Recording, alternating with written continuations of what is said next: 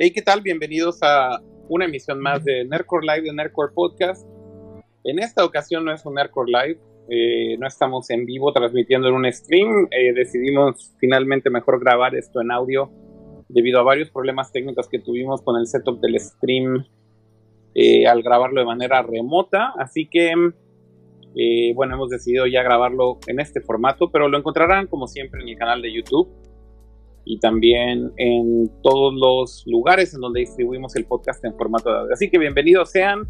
En esta ocasión estaremos hablando de prácticamente todas las novedades que presentó Apple en el WWDC y alguna otra cosilla por ahí que se cuele. Así que bienvenidos sean y como siempre me acompañan el buen Pato G7 y Ramsa, empezando por Pato. ¿Cómo están?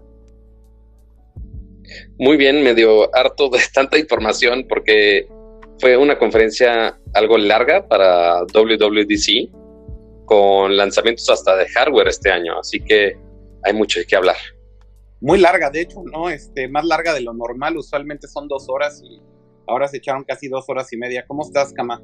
Bien, eh, justamente fueron dos horas veinte minutos, creo. Eh, como dices, casi siempre son de dos horas. Creo que ahorita sí eh, se extendieron porque realmente tuvieron mucha información que dar. Yo no recuerdo una WWDC tan nutrida, tan llena de cosas, entonces eh, yo creo que por eso no les daban las dos horas, pero bueno, ya lo iremos platicando poco a poco. Oigan, pues ¿por qué no nos vamos como en orden más o menos de cómo se fueron presentando las cosas en este evento? Yo creo que podríamos empezar hablando primero de eh, tvOS, que fue la primera parte y que tal vez es la menos importante. Sí, estuvo light hasta eso, la versión de, de tvOS. Sí, sobre todo teniendo de referencia que hubo un evento justamente hace poco tiempo en donde Apple ya había adelantado eh, de qué se trataba este servicio. Eh, ahora sí mostraron un avance de una de las series que están produciendo. Es como una especie de eh, realidad alterna en donde los rusos son quienes llegan primero a la luna en esta carrera que se dio durante muchos años entre Estados Unidos y, la Unión Soviética. Eh, se ve bastante interesante, independientemente de, otros updates que le hicieron a las diversas aplicaciones de, de Apple TV.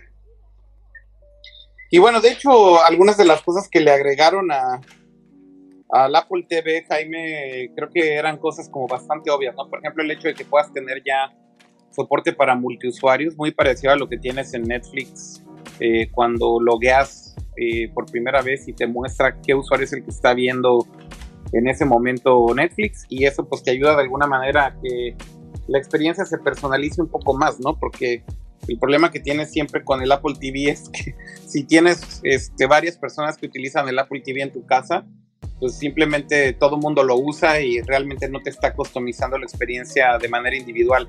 Eso fue como algo medio obvio que tenían que hacer. Anunciaron también una nueva interfaz ahí en donde te ponen como los trailers cuando pones, digamos que el cursor encima de una aplicación. Y creo que por último lo de los wallpapers, ¿no? O sea, fueron cosas muy superficiales realmente para Apple TV. Sí, exacto este, se fueron bastante rápido, ahora sí que sabiendo que tenían un montón de, cosas que mostrar. Pero bueno, en teoría ya el update viene para eh, casi finales de año, casi siempre sale al mismo tiempo que el nuevo iOS y que el nuevo, eh, en este caso iPadOS que también va a salir. Eh, pero bueno, no sé si quieran comentar algo más de Apple TV, la verdad no hubo mucho o nos seguimos con lo demás.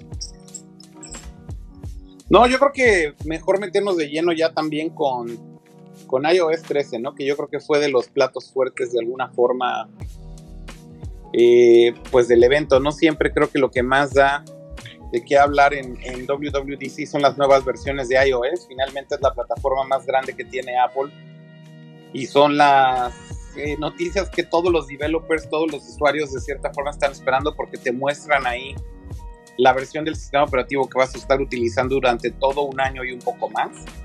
Así que, ¿por qué no entramos de lleno con eso? ¿Qué fue lo primero que mostraron de iOS? Empezaron con un trailer. primero lo que ya todo el mundo sabía. Dale, pato. Dale, dale.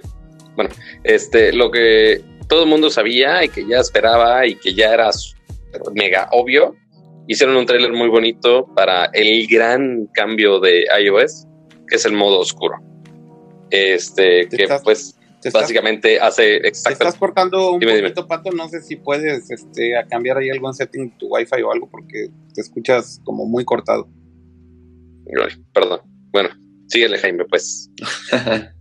Eh, bueno, como decía Pato, empezaron la presentación del nuevo iOS con un trailer justamente para mostrar el nuevo Dark Mode, que era algo que ya tenía tiempo en rumores, incluso se pensaba que iba a estar lista para, la versión del año pasado, pero fue hasta iOS 13 que lo sacaron, ¿no? Entonces, eh, de cierta forma, algo que también pues, tenía la gente pidiendo desde hace mucho y al parecer pues la, espera pues, podríamos decir que valió la pena porque la integración que tiene por lo menos ahorita con las apps eh, desarrolladas por Apple se ven muy bien. Obviamente va a ser cuestión de que poco a poco los desarrolladores de aplicaciones de tercero vayan eh, haciendo sus ajustes para que obviamente este, encaje bien en, nuestra, en esta nueva forma de mostrar el sistema operativo, ¿no, Akira?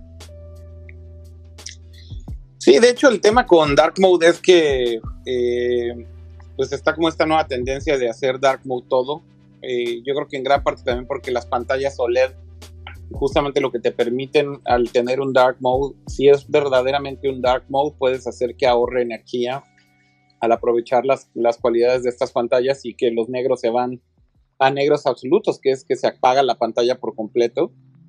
Y yo creo que esto era algo bastante esperado en iOS, ¿no? Finalmente el, el modo ya existía desde el año pasado en, la Mac, aunque no estaba precisamente desarrollado de la misma manera, pero eh, ya era como de esperarse, ¿no? Este, Android también ya estaba trabajando en esto y muchas apps de manera individual empezaban a soportar ya Dark Mode también de manera nativa en sus propias aplicaciones, entonces era como el paso siguiente, ¿no?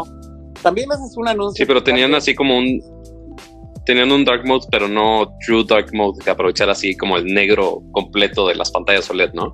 O era, o era más bien también por aplicación. Lo que empezó a suceder es que varias aplicaciones, como no había una forma de hacerlo desde el sistema, eh, lo que hacían era tener dos skins o dos versiones, ¿no? Uno, uno claro y a uno dark mode. Ahora, este, esta onda del dark mode, como dices Akira, se puso de moda, podemos decirlo, pero realmente, eh, ¿tú por qué crees que lo cambie la gente? ¿Porque en la noche sí es más agradable a la vista? ¿O tal vez sea nada más porque ya nos aburrimos de que siempre se vieran igual las aplicaciones y por lo menos así ya las vemos un poco diferente? Independientemente de la parte de, los, de las pantallas OLED, ¿no? Que tal vez sí puedan ayudar a ahorrar energía. No, yo creo que tiene mucho que ver con que sí es menos cansado, ¿no? También, o sea, hay que decir que cuando estás en dark mode en una pantalla mucho tiempo, definitivamente tus ojos lo agradecen cuando las, por ejemplo, los, los fondos de las aplicaciones o los fondos del sistema operativo no son blancos, ¿no? Este, y no te está aventando esta luz así directo en la jeta. O sea, yo creo que también tiene que ver ahí con un tema de usabilidad y de, de, de confort para el usuario. Y, bueno, yo creo que por eso es que sí era algo como ya medio esperado, ¿no? Este, y bueno, más allá de, Dark Mode, pues evidentemente se presentaron otras cosas y yo creo que diría que para entrar como más en materia de lo que va a traer iOS 13, eh, de lo principal que comenzaron hablando fue de temas de performance otra vez. Curiosamente, el año pasado cuando mostraron iOS 12 por primera vez en WWDC decían que la prioridad de iOS 12 había sido performance y curiosamente ahora volvieron a abrir eh, ya en temas de features con performance, hablando justamente de que cosas como el Face ID Unlock ahora es 30% más rápido, que las descargas de aplicaciones van a ser más rápidas por una nueva forma de manejo de los archivos, el abrir las aplicaciones en general va a ser 50% más rápido, los updates de las aplicaciones se supone van a ser también más rápidos de cargar, o sea, vaya, hablando de performance, pareciera que todavía Apple quiere que si ya iOS 2 era rápido, pretenden que iOS 13 sea aún más rápido.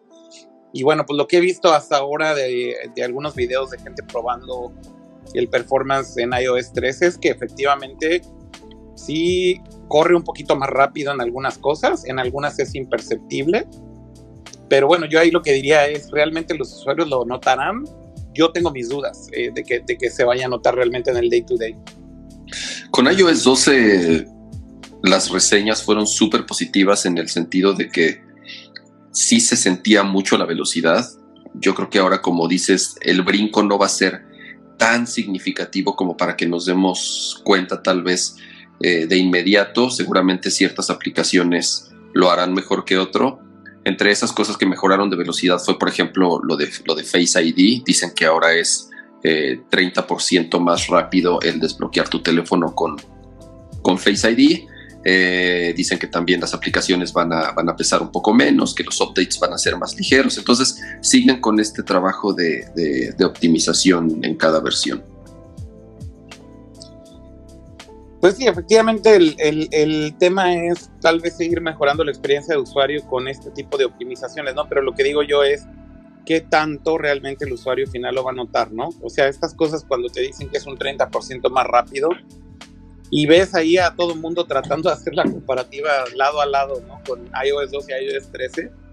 La verdad es que pareciera imperceptible. Sin embargo, bueno, se agradece que Apple siga empujando el tema del performance y eso digamos que fue eh, pues como tal vez el preámbulo de lo que venía eh, eh, de nuevos features, ¿no? Para, para iOS.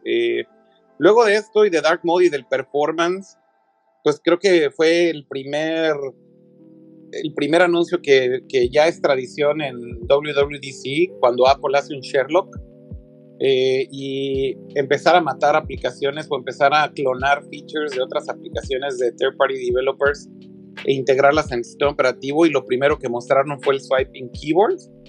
Pues esto es algo que desde hace mucho tiempo aplicaciones de teclados como SwiftKey o Swipe o inclusive Gboard de Google lo llevan haciendo. Y ahora, pues Apple lanza esta cosa que se llama Quick Pass, que es tal cual hacer esos swipes o esos gestures también de swiping en el teclado, pero ahora de manera nativa en el sistema operativo. Y ahí tienes tu primer Sherlock de la, de la noche, ¿no, Kama? Sí, eh, justamente es algo que curiosamente muchos usuarios utilizan. Yo sinceramente en algún momento lo intenté. No es algo con lo que me acomodé, pero sobre todo porque creo yo que los teclados de terceros en iOS no funcionan tan rápido como el nativo. Entonces, eh, por lo menos en, esa, en ese sentido, yo, yo siempre preferí el, teclado nativo. Ahora, hablando con amigos y compañeros, eh, sí me comentaron que el poder escribir con swipe era mucho mejor y si te habías acostumbrado ya no podían dejar de utilizar este, creo que en iOS se llama SwiftKey, o incluso el de Google. Pato, el, el de Google en Android por default te deja escribir con swipe, ¿verdad?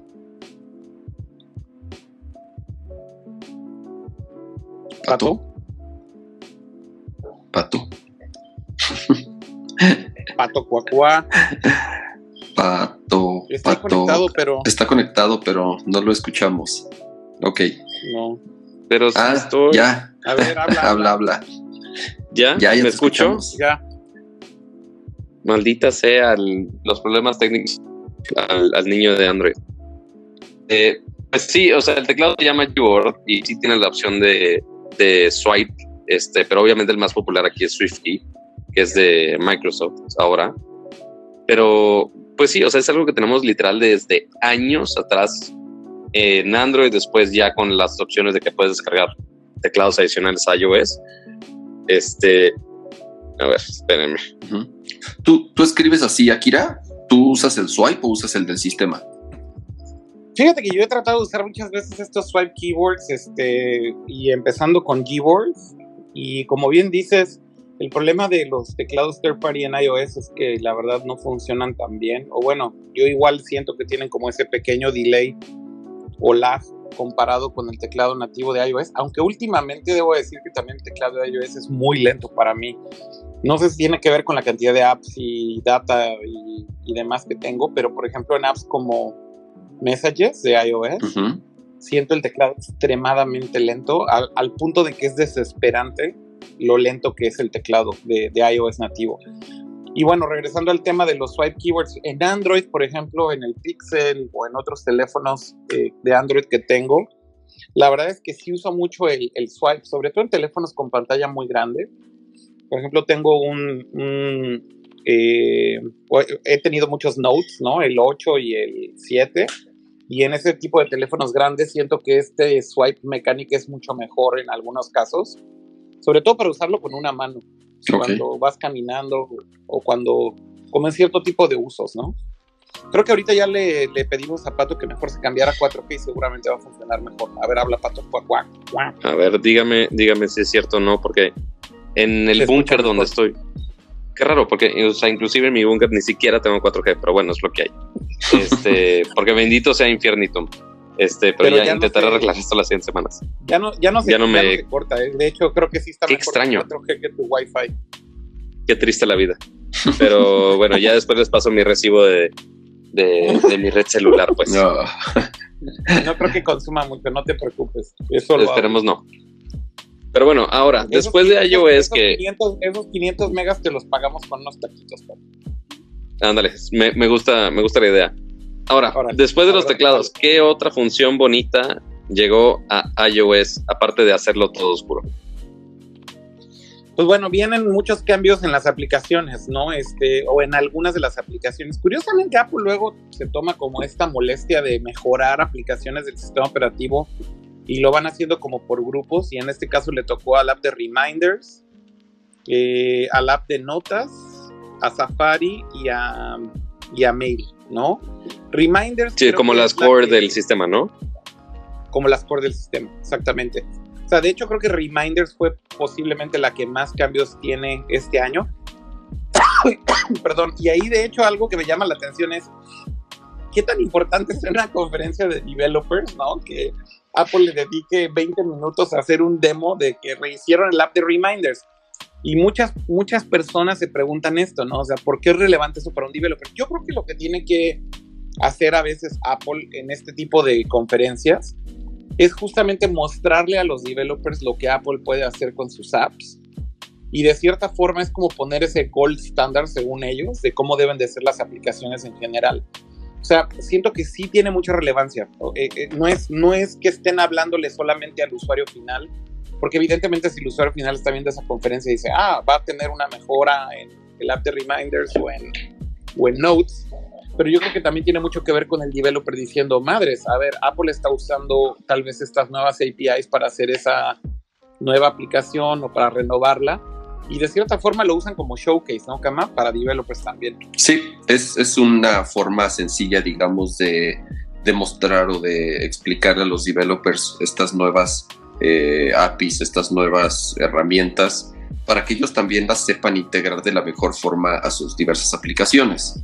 Entonces, eh, no nada más como dices, es presentarle al usuario qué es lo nuevo que tiene, sino eh, mostrarle al desarrollador cómo utilizar estas, todas estas nuevas herramientas que tiene la, actualización del sistema operativo. Exactamente. Y bueno, la verdad es que las mejoras de la aplicación esta de Reminder son increíbles, ¿no? La forma en cómo ahora puedes hacer tus, tu reminders y de hecho te entiende con natural language cuando escribes un reminder, entiende cuándo te debe de poner el recordatorio o la forma en cómo las puedes organizar y esta nueva vista también de las notas y de reminders de tener como una especie de card view donde puedes ver cada una de las notas o reminders también de manera individual. Está muy padre y la verdad es que simplemente, insisto, son como, parecieran casi como ejemplos de los nuevos guidelines de, diseño de las apps, ¿no? O sea, te muestran mucho eso. Te muestran obviamente cómo se ve en dark mode, para que veas cómo se debería de ver tal vez tu app si la estás haciendo en dark mode también.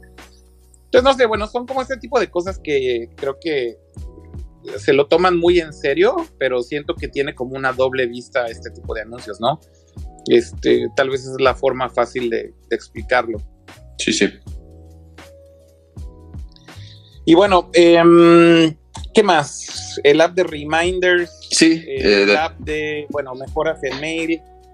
Eh, se supone que Apple Mail también ya va, te, te, va a poder dejar hacer como cosas que solamente podías hacer antes en desktop, como formatear texto eh, de, de manera un poco más rica. Inclusive ahora iOS 13 soporta fonts, ¿no, Kama?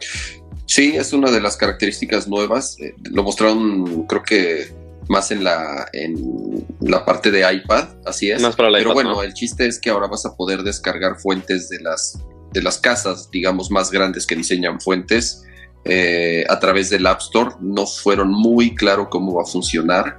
Obviamente hay... Sí, no es como que vas a poder cargar fonts de los gratis, ni de Google Fonts. No, es exactamente. Pero Obviamente todos los fondos gratis, olvídenlos. seguramente, seguramente Google, te lo puedo apostar que Google va a subir todas sus Google Fonts que son gratuitas o incluso las que cuestan, las van a subir al, App Store. Quiero pensar que lo pueden hacer. Ahora, hay, hay, otras casas como, no sé, Digital Foundry que vende familias tipográficas que te pueden costar 500 dólares. Entonces, saber si esas licencias de cierta forma las puedes transferir a tu iOS, porque ni modo que pagues otros 500 dólares o 600 dólares que puedan eh, costar las familias de las más caras. Entonces... Y deja tú que eso, eso le cobren el Apple Tax ¿no? Entonces, yo creo que van a soltar un poco más información durante la semana, que es cuando cuando van siendo las, los diferentes cursos o talleres en, en WWDC. Entonces, hasta ahorita por lo menos no hay, no hay mucho detalle. Además de lo de las... Pero ahora con... ¿No te escucho? Ahora, otra, otra de las funciones que no le interesan absolutamente nada a los developers, pero que obviamente todo mundo va a querer bajar a iOS 13 por esto, los nuevos Mimojis que puedes personalizar y hasta puedes hacer stickers para que no tengas que hacer una cara estúpida cada vez que mandas un mensaje. Este, y que ahora sí, o sea, la personalización está muy cañona. Mostraron un video con un par de, de youtuberas de, de maquillaje, este, que sí le puedes agregar un montón de detalles, desde sombra de los ojos hasta que estés chimuelo, hasta cambiar los aretes por unos AirPods.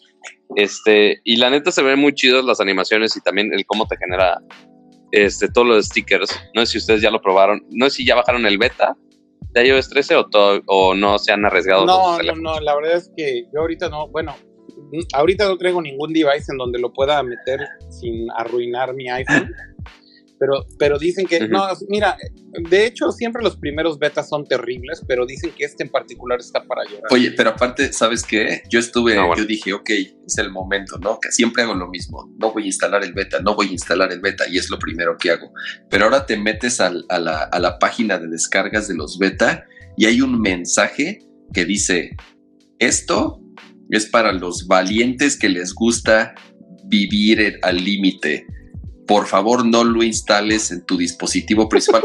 o sea, por primera vez pusieron, sí, sí, por primera oh, vez pusieron un mensaje que de verdad te estaba advirtiendo. Ajá, entonces la neta, ahora sí, me voy a esperar por lo menos a la beta pública que sale el mes que entra. La, la, beta pública generalmente por lo menos tiene los primeros bugs arreglados, ¿no? Y ya es un poquito más estable porque sale como un mes después de que sale la beta de developers. Entonces, sí, no, no, no se lo recomiendo yo a alguien que tenga un solo device. No lo hagan. Porque, no lo hagan, muchachos. No, no vivan al límite. No, porque además esta, o sea, la primera beta que sale es una versión de hace más de un mes. Digamos que tiene más de un mes que congelaron, digamos, los avances de ese branch. lo exportaron entonces realmente estás bajando una versión todavía más vieja de la que Apple está mostrando en escenario, ¿no? Entonces, este, por lo menos espérense a la beta 2 o, mejor aún, a la beta pública. Pues sí. ¿Qué más? Oigan, y moviéndose a otras cosas, eh, mostraron por ahí algo nuevo de Apple Maps. No sé si lo viste, Pato.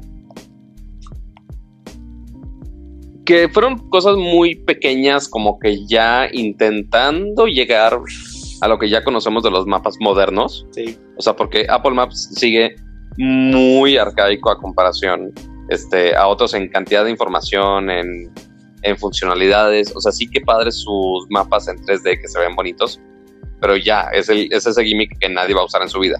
Este, pero ahora lo que agregaron fueron dos cosas. Uno, que se me hace una cosa súper estúpida que no sé por qué no lo tenían, el poder guardar lugares o el ponerlos como favoritos eso ya Podías, pero no, en, no, pero no este, en grupos como ahorita está. O sea, lo que hicieron fue como agregar colecciones y ya puedes agruparlos. Antes no. cosa, que lleva en Google. Claro, exactamente. Exacto. O sea, es igual, o sea, es nada más como llegar a compararse con, con, los otros, ¿no? Y ahora, la otra función que de los mapas, que sí está un poco más interesante, es el, la copia del Street View. Sí pero ahora con Apple Maps, que el movimiento sí es un poquito más fluido, sí te da las imágenes muy similar a como lo esperarías en, en Google Maps. De hecho, yo creo que vamos a ver muchas comparativas de, ok, las fotos capturadas por, por Apple y las fotos capturadas por Google. Este, y no sé en cuántas regiones vaya a estar disponible. No creo que en todas, honestamente. No, de hecho. este, creo que van a empezar. Sí, con, sí comentaron que, que en Estados Unidos eh, van a empezar con Estados Unidos, ¿no? Estados Unidos. En, Exactamente. A finales de 2019 solamente va a ser Estados Unidos y lo van a empezar a hacer de manera internacional en 2020. Y lo que comentaron es que están recapturando toda la data de sus mapas entonces, pues imagínate cuánto tiempo se van a tomar para recapturar toda la data de los países en donde es relevante Apple, ¿no? Exacto. Entonces sí, falta, falta ver qué es relevante para ellos y qué tan urgente es el sí, siendo sinceros, o sea, están por lo menos 5 o 6 años detrás en esta carrera, ¿no? O sea, desde cuando Google, claro, desde cuando Google está haciendo toda esta recopilación de datos, tomando fotografías a nivel piso en los autos, a nivel satelital. Y Apple tiene apenas dos, tres años justamente haciendo toda esta recopilación de información. Obviamente lo van a lanzar en sus mercados principales, pero sí, están bastantes años retrasados en este tema. Oigan, y mm, en otras cosas que tienen que ver con privacidad, Apple hizo un anuncio bastante inesperado con una cosa que es hacer que puedas loguearte a aplicaciones que te piden tu correo electrónico para poderte registrar o un login credential para poderte registrar con una nueva cosa que es un Apple Sign In o Sign In with Apple. Que lo más curioso es que, que posiblemente muchos con... no va a ser una alternativa, por cierto, por ahí ya leyendo en las letras chiquitas y un día después se filtró que esto va a ser ahora mandatorio para todas las aplicaciones que utilizan logins. Es decir, si tu app requiere que el usuario se logue, y le vas a poner logueate con Twitter o logueate con Facebook o con un mail o lo que sea, vas a tenerle que poner sí o sí esta opción de Apple y que según ellos eh, tiene que ver con un tema de privacidad porque lo que hace es que crea eh, mails anónimos dinámicos que asigna por cada cuenta que creas, es decir, por cada aplicación en donde te logueas. Y básicamente es una especie de partner email, ¿no? Este, nunca das tu mail real y si un día simplemente ya no quieres recibir correos de esa aplicación, pues como el, el mail realmente... Simplemente Como el mail realmente no lo tiene el, el, el developer, lo que tiene solamente es este mail random, pues en cualquier momento tú puedes decidir dejar de recibir cualquier tipo de notificación o correo del developer, porque ese mail lo puedes desactivar y en el momento en que lo haces, pues básicamente se quedan sin nada de data tuya, ¿no? Lo curioso, insisto, es que esto eh, parecía que era algo opcional y no. Ya en las letras chiquitas dice que las nuevas reglas del App Store son que si tienes una opción de login, tienes que poner a fuerza esta opción como developer de signing with Apple. Es que, es que sí, sí. O sea que, que la neta como feature, como feature me gustó mucho. O sea, sí es algo que dije, ah, güey, esa, esa solución la neta está muy chida. O sea, porque es la facilidad de registrarte, pero también controlando todo eso de eh, spam, que no estás compartiendo tu correo con todo mundo, este, y que no tengas manera de, suscribirte de nada. Este, y esa solución de los correos random está muy chida porque ¿cuántas veces no he puesto correos falsos para nada más bajar una cosa y que no me estén spameando de cosas? Este, y ahora con los correos random que se hace uno por cada aplicación, entonces no es como, ah, quiero este, dejar de recibir uno y no vas a, a matar todos, sino que es un correo para cada servicio. Entonces sí está muy útil, pero el hacerlo forzado para todos los apps sí está un poquito pushy, pero al menos sí te dan la opción todavía de, integrar los botones de sign in with Google y sign in with Twitter y demás. Eh, digo, no, es nada más por lo del mail. Ahora, ahorita lo, comento. El tema de hacerlo obligatorio es porque si no lo hacían obligatorio, nadie, nadie lo iba a integrar. Esto, esto es un hecho, eh, pero, por supuesto. Pero claro, o sea, lo que quieren, lo que quieren las empresas y los desarrolladores es chuparte la mayor cantidad de información posible. Varias veces mostraron durante la conferencia métodos nuevos justamente para, para poder proteger tu privacidad. Hace una semana salió un artículo bastante grande en donde se, hizo un análisis de cuántas aplicaciones tienes instaladas en tu teléfono están mandando constantemente tu localización, tu posición, qué haces, qué no haces, durante momentos en donde tú no estás utilizando la aplicación. Entonces, haz de cuenta, lo que, lo que hacen aplicaciones como Facebook es que cuando tú estás dormido o si vas en la calle, aunque no tengas la aplicación abierta, como está corriendo en background, se conecta a tu Bluetooth o se conecta a tu Wi-Fi o empieza a triangular señales y no deja de mandar información todo el tiempo a Facebook en este caso, pero no nada más es Facebook, lo hacen todos, todos, todos, todos. Y es una, eh, de verdad, una obscenidad eh, estas maneras ya tan invasivas para poder ellos vender tu información y poderte spamear con publicidad, obviamente eh, mucho más targeteada, pero el tema es que no es transparente. O sea, si tú crees, tú crees que al no tener la aplicación abierta no se está mandando tu información, pero esto no es cierto. Entonces, en algún momento, por ejemplo, de la presentación, eh, una de las cosas nuevas que tiene iOS es que la, te va a avisar si hay una aplicación que está corriendo en el background, te va a avisar si ella, si esta aplicación se está conectando a un Wi-Fi o, a Bluetooth o, al, a cualquier cosa te va a notificar para que tú lo permitas. Y es más, tiene una opción para decirle no lo vuelvas a permitir nunca. Entonces, insisto, más mecanismos para que estas empresas, este, no sé si llamarles abusivas o, o, cómo llamarles, al final del día su, negocio es vender tu información. Este, el problema es que no lo hacen de, forma eh, transparente, ¿no? Entonces, ¿Qué es lo que pasa con esto de, ese tema de... Ese tema que mencionabas, eh, Jaime, del traqueo de cuando te conectas, por ejemplo, al Bluetooth o Wi-Fi, lo hacen mucho para temas de geolocalización. Así es.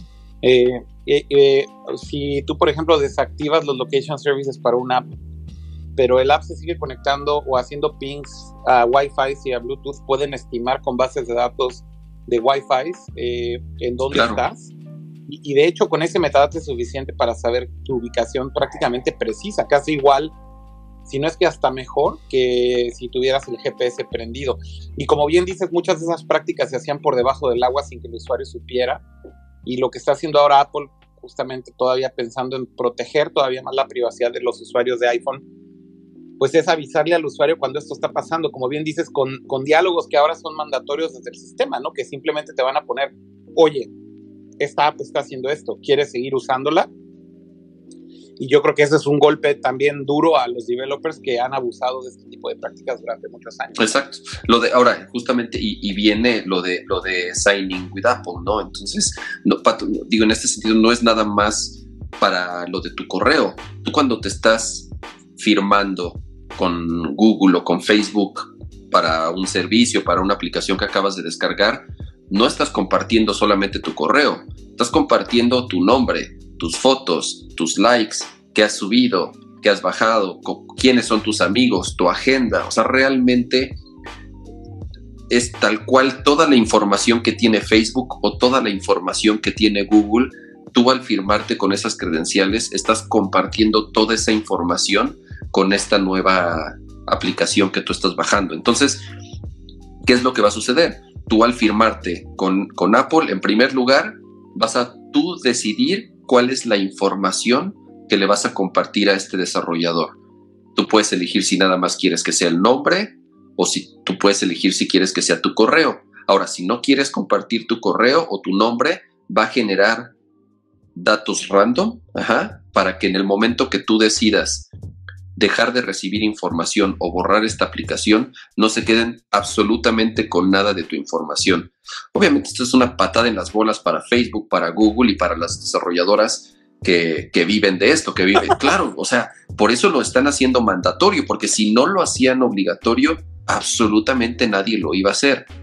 La verdad, claro. es, es, es, es un, es un, la verdad es una apuesta muy fuerte por parte de, por parte de Apple, o sea, eh, eh, yo no creo que les caiga absolutamente nada bien. Obviamente, estas prácticas que evidentemente son para proteger al usuario, porque ellos, insistimos, no, no, hacen dinero de vender la información del usuario, ellos hacen dinero vendiendo hardware. Este, entonces, sus, o, servicios. servicios, pero su principal objetivo y, es, es, es, este, obviamente proteger tu información, ¿no? Entonces, sí se están haciendo, no, no, no sé si llamarles enemigos, pero definitivamente es algo que no cayó para nada bien para todas estas empresas que les gusta abusar de tu información y de tu privacidad. Sí. Entre otros features bonitos para iOS y que uno sí me llamó mucho la atención es la nueva interfaz para editar fotos, mm. porque ahora tienes todos estos sliders para modificar, bueno, es circulitos y después con sus sliders para modificar saturación, brillo, contraste, todas esas cosas que vemos normalmente en, software de edición de fotos. Ahora una manera, yo creo que un poquito más bonita para, para el app de fotos, pero lo más interesante aquí es con edición de video. O sea, algo tan sencillo, seguramente les ha pasado a todos, que quieren grabar un video, pero se guardó en vertical porque empezaste el video en vertical o viceversa y lo, y lo, quieres cambiar y no hay una app había una app nativa para hacer eso, o sea, tienes que bajar un programa a ver si no tenía ningún ad o, una cosa así súper chafosa, voltear el video, re renderizarlo, un, un show completamente. Pero ahora, por fin, en iOS directo, en la aplicación de galería, este, ya puedes editar el video con cosas tan simples como girar el video, pero también todos esos cambios de contraste, brillo, con este, filtros, colores, etcétera, ahora también los puedes aplicar en video. Entonces está muy cool que puedes ya adaptar video y darle tu propio estilo directamente en el app de galería. Ya no necesitas postproducirlo en una computadora o algo más complejo este, o en otro app inclusive. Quedó muy bien. Para y eso es como otro, eso es como otro Sherlock, ¿no, Kama? Y sí, obviamente hay aplicaciones que DaVinci Resolve creo es una de ellas. Hay varias aplicaciones que justamente eh, eh, tenían exacto el Adobe Rush. O sea, hay muchas de video que pues en el sí te hacían el paro. Que además todo lo hace en tiempo real. Eh, está increíble eso y con la interfaz mejorada de la versión anterior, sinceramente quedó, quedó muy bien, creo yo. Pues sí. Fuera de ahí, otra función también, otra función útil es que mejoraron un, poquito el procesamiento de voz de Siri. Robotizada. Que yo no suene mm, tan, tan señora robotina. Ajá, que no suene como robotina y ya suene como una persona más decente. Igual sigue siendo ligeramente robot pero no tan robot como antes. Y ahora, ya para terminar con lo de iOS, eh, vamos a entrar a una sección que me gusta llamar funciones FIFI para los usuarios de Light. Este, también, le puedes llamar. La primera es una que la neta es algo muy útil. Como tú comprenderás. No, no, no, no, esto está, esto está peor todavía. O sea, uno que la neta sí siento que es muy útil y lo debería de tener este, en el sistema de Google también, es una función que se llama handoff. Entonces, si tú estás escuchando música, estás en la calle escuchando música con tus AirPods, todo cool, pero si llegas a tu casa, normalmente tienes que picarle un montón de cosas para pasar esa música a tu HomePod, por ejemplo. Pero ahora simplemente acercas el iPhone al HomePod y ya se pasa la música al HomePod. Eso la neta, ok, se las paso hasta útil. Obviamente pero obviamente necesitas un HomePod para hacerlo. Una por lo tanto, es mil baros. Ajá. Obviamente, obviamente. Ahora, la que está más fifi que dije, güey, no mames, es, o sea, que ahora van a filtrar todo este episodio por explícito por mi, por mi culpa, lo siento. Este, ahora, normalmente si tú estás escuchando música en tus audífonos y le dices a otra persona, eh, güey, ya escuchaste esta canción, le prestas un audífono y lo escuchas. Lo normal es. Lo normal. O sea, un es nada más. Ah, te, paso el audífono, lo escucho un rato. Ah, qué cool. Y, ahí escuchan bien, bien, romántico. Le prestas un chicharito para que escuche la canción y los dos juntos. Qué, qué padre la convivencia. Ahora, la solución fifi de Apple es que simplemente, si estás escuchando música y quieres compartir la, la canción con otra persona que también trae sus AirPods, simplemente acercas el iPhone con el de tu amigo y puedes compartir la canción para que lo escuche en sus AirPods. Era una, era Así una- que ya no era- necesitas quitarte los AirPods en absoluto, ya no hay contacto humano. Pues, pues, eh, era una bonita convivencia. O sea, me, me imagino muchísimas escenas románticas que, que eran así, pero ahora es como que, ah, güey, nada más acerco el teléfono a tuyo y ya lo escuchas, deja estar No le quieres estar pasando, básicamente. no le quieres estar Este, pasando tus sí, ceras de- esa fue la función más- Exacto. O sea, ¿qué, qué, qué más? ¿Cómo puedes decir mejor romance que, compartieron, que compartiendo la cera de tu oído con otra persona? Ah, sí, está. Sí, bueno, es- la verdad es que eso sí está un poco extremo porque evidentemente requiere que los dos usuarios tengan sus AirPods.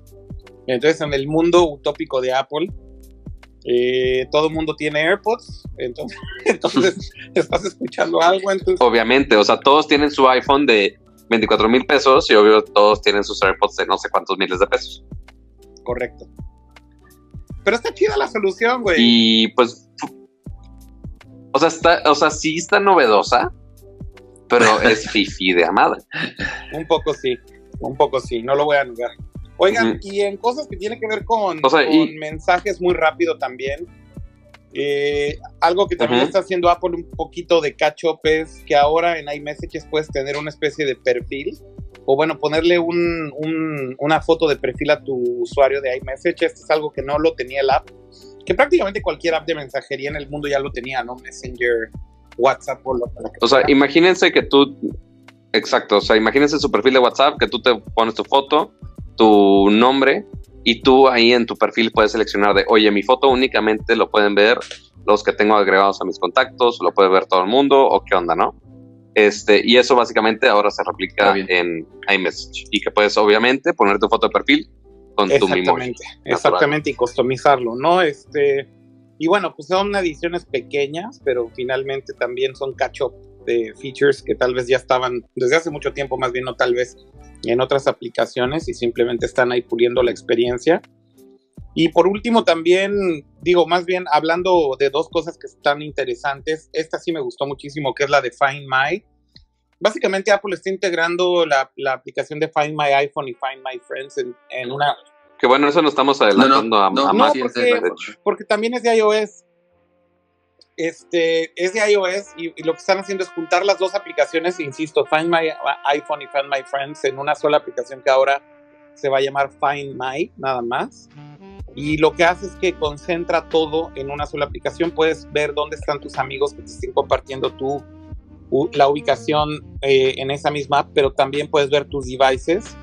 Y algo interesante también es que por primera vez te van a dejar que puedas rastrear tu Mac eh, de manera más precisa. Es decir, antes en Find My iPhone podías traquear dónde estaba tu Mac siempre y cuando estuviera encendida y conectada a un Wi-Fi. Eh, y algo muy interesante que está haciendo Apple con, con esto es usando una tecnología de relaying. Eh, lo que sucede con las Macs es que cuando las pones en standby, se quedan simplemente, aunque sea apagada, digamos, la, la Mac, pero tenga algo de batería de reserva. Lo que va a hacer ahora es que eh, por medio de Bluetooth, si hay dispositivos de iOS alrededor, les va a mandar un ping muy pequeño en donde simplemente mandan data eh, básica de información de esa Mac.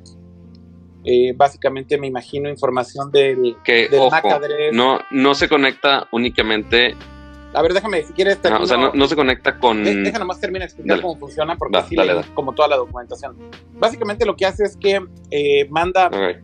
datos muy pequeños de la Mac, como el MAC address o el device information, eh, y esto lo que hace es que busca alrededor eh, si hay devices de iOS cercanos y utiliza la conexión de datos de esos dispositivos que sí están prendidos y conectados a una red para mandar un ping muy pequeño con esos datos y tú puedes ver el estatus y la ubicación de esa Mac aunque esté apagada. Eh, digo, creo que esto es algo muy interesante porque finalmente ahí Apple lo que está haciendo es copiando un poco tecnologías como estos tiles eh, que hacen esto también y que todo el tiempo están mandando como estos pings y utilizando como estos mesh networks para mandar esa información pues ahora lo van a hacer con las Macs también, ¿no? Y esto es algo por lo menos nuevo en el ecosistema de Apple y que Simplemente el hecho de que tengas una Mac quiere decir que lo vas a poder hacer de esa manera. Ahora, esto puede prevenir que tal vez cuando te roban una Mac, por ejemplo, puedas seguir traqueándola. Pues la realidad es que sí, porque para desactivarlo, si tu Mac, por ejemplo, se queda cerrada y te la robaran, eh, lo que tendría que hacer el asaltante o el que se la robó, tendría que sacarle la batería. Y eso no es precisamente una cosa muy sencilla de hacer. Eh, si no tienes las herramientas o los, los desarmadores correctos y además los skills para hacerlo, porque además también volverla a armar, pues es bastante difícil, ¿no? Pero bueno, por lo menos tienes ahí un cierto tiempo tal vez para poder rastrear tu Mac siempre y cuando tenga algo de batería y la vas a poder encontrar ahí en esta nueva aplicación de Find My, que pues últimamente creo que es algo útil en cuestiones de seguridad, ¿no? Y que finalmente también a las bueno, ya no estamos saltando al Mac 100%, pero también eh, implementaron este servicio de, de Activation Lock en las Macs. O sea, lo que nosotros estamos acostumbrados en los iPhones, que se bloquea con iCloud o que se formatea el teléfono, tienes que igual activarlo con, con iCloud y que, y que todos los teléfonos robados te van a decir, ah, oye, te vendo el iPhone a tanto, ah, pero tiene iCloud. Es como que, ah, ok. O sea, sí es robado, gracias. Este, pero eso también ahora está integrado con las Macs. Entonces, como darle más razones a los ladrones que no quieran robar una computadora Apple, ¿no? Sí, ese es un buen punto tienen estos seguros para que, para que no pueda reutilizar no la pueden, volver a echar a andar. Ahora, pero Exacto. Pero lo que me llamó muchísimo la atención es toda esta tecnología del Find My, que como comentas, se conecta Bluetooth con la batería que tenga con los dispositivos iOS cercanos, que ojo, puede ser con cualquier dispositivo iOS, aunque no sea tuyo. Correcto. Entonces, si lo olvidaste en un Starbucks, y tú ya te fuiste, y alguien más entró a esa tienda con un iPhone, puede mandar esa señal Bluetooth a ese iPhone y ese iPhone lo va a reportar a Apple para que sepas dónde quedó la última ubicación. Entonces, básicamente dependes de que haya un dispositivo iOS cerca de cualquier persona este, y los datos esenciales, como justo explicó Akira, se van a mandar a tu cuenta para que sepas dónde quedó su dispositivo. se me hizo muy cool que... Y, la banda de rateros son chacas y usan Android, no puedes hacer eso, básicamente. Exacto, pero quizá con todos los iPhones robados, quizás sí agarre uno. Siempre y cuando el iPhone robado esté conectado a Internet, ese es el problema. Entonces, bueno, sí son ciertas cosas ahí que tienen que tener como ciertas combinaciones. Hay algunos casos, creo yo, en los que esto va a ser útil. Más allá de que te la roben, tal vez que la olvides en algún lugar o, o se la lleven de un café o no sé, algo así, yo creo que sí va a ser. Sí, digo, hay, hay miles de millones de dispositivos iOS en el mundo, entonces seguramente siempre se va a cruzar con algún otro. Literal. Sí, porque muchas veces era de, ah, oye, pues literal ya son miles de millones, ¿no? Claro, porque sí creo que ya son más de un billón. Sí, sí. Entonces, pues sí. Sí, pero porque muchas veces, ok, si perdías una Mac, pues no había manera de que la localizaras porque no la podían prender, no le podían dar acceso a, ninguna red, entonces básicamente te fregabas, este, y ya la dabas básicamente por muerta, pero sí da más señales de vida con, con estas nuevas opciones de seguridad. Ahora, nos tenemos que saltar de aquí. Si se dan cuenta, en toda esta plática de iOS, no mencionamos al iPad en la Correcto. Ni al Apple Watch. Porque, porque ahora, ni al Apple Watch, pero ese nunca tuvo iOS. Este, y el Apple Watch, pues ok, ahorita mencionamos todo lo que tiene. Pero ahorita el gran salto al iPad es que el iPad ya no tiene iOS, sino que ahora tiene iPad OS, que es básicamente una versión del iPad, digo del iPad de iOS, pero mejorada a la experiencia del iPad. Correcto. Entonces sí tiene algunas funciones extra que únicamente van a estar en el iPad. Obviamente el modo oscuro que ya presentaron en, iOS va a estar también en el iPad, pero también muchas funciones de productividad que ya acercan un pasitititito más al iPad a ser una solución que reemplace la computadora para muchos, quiero pensar. Sí, creo que la decisión de Apple de hacer iPadOS es un reconocimiento legítimo de las quejas más frecuentes de, los problemas que tenía iPad con iOS, ¿no? Este, Yo creo que ahí finalmente el problema que tenía Apple era que al estar usando iOS como base para el iPad siempre estuvieron un poco restringidos a cierta funcionalidad. Tal vez, obviamente con algunas cosas optimizadas para el iPad sin duda alguna, como el multitasking y algunas otras cosas que solo funcionan en iPad, pero como que no tenían este foco y yo creo que lo que está tratando de mandar también Apple es un mensaje de claridad y decir, reconocemos que iPad tiene que tener funciones muy específicas como un sistema operativo independiente, porque efectivamente, como dices, Pato, si la gente quiere eh, este, tomar el iPad como un reemplazo real de una computadora, realmente había cosas que tenía que arreglar Apple y que creo que están empezando a arreglar, tal vez no arreglaron todas al 100, pero sí arreglaron las más básicas, para que un iPad realmente sea una computadora un poco más capaz en, en cuestiones que son medio obvias, para que sea una herramienta realmente productiva, ¿no?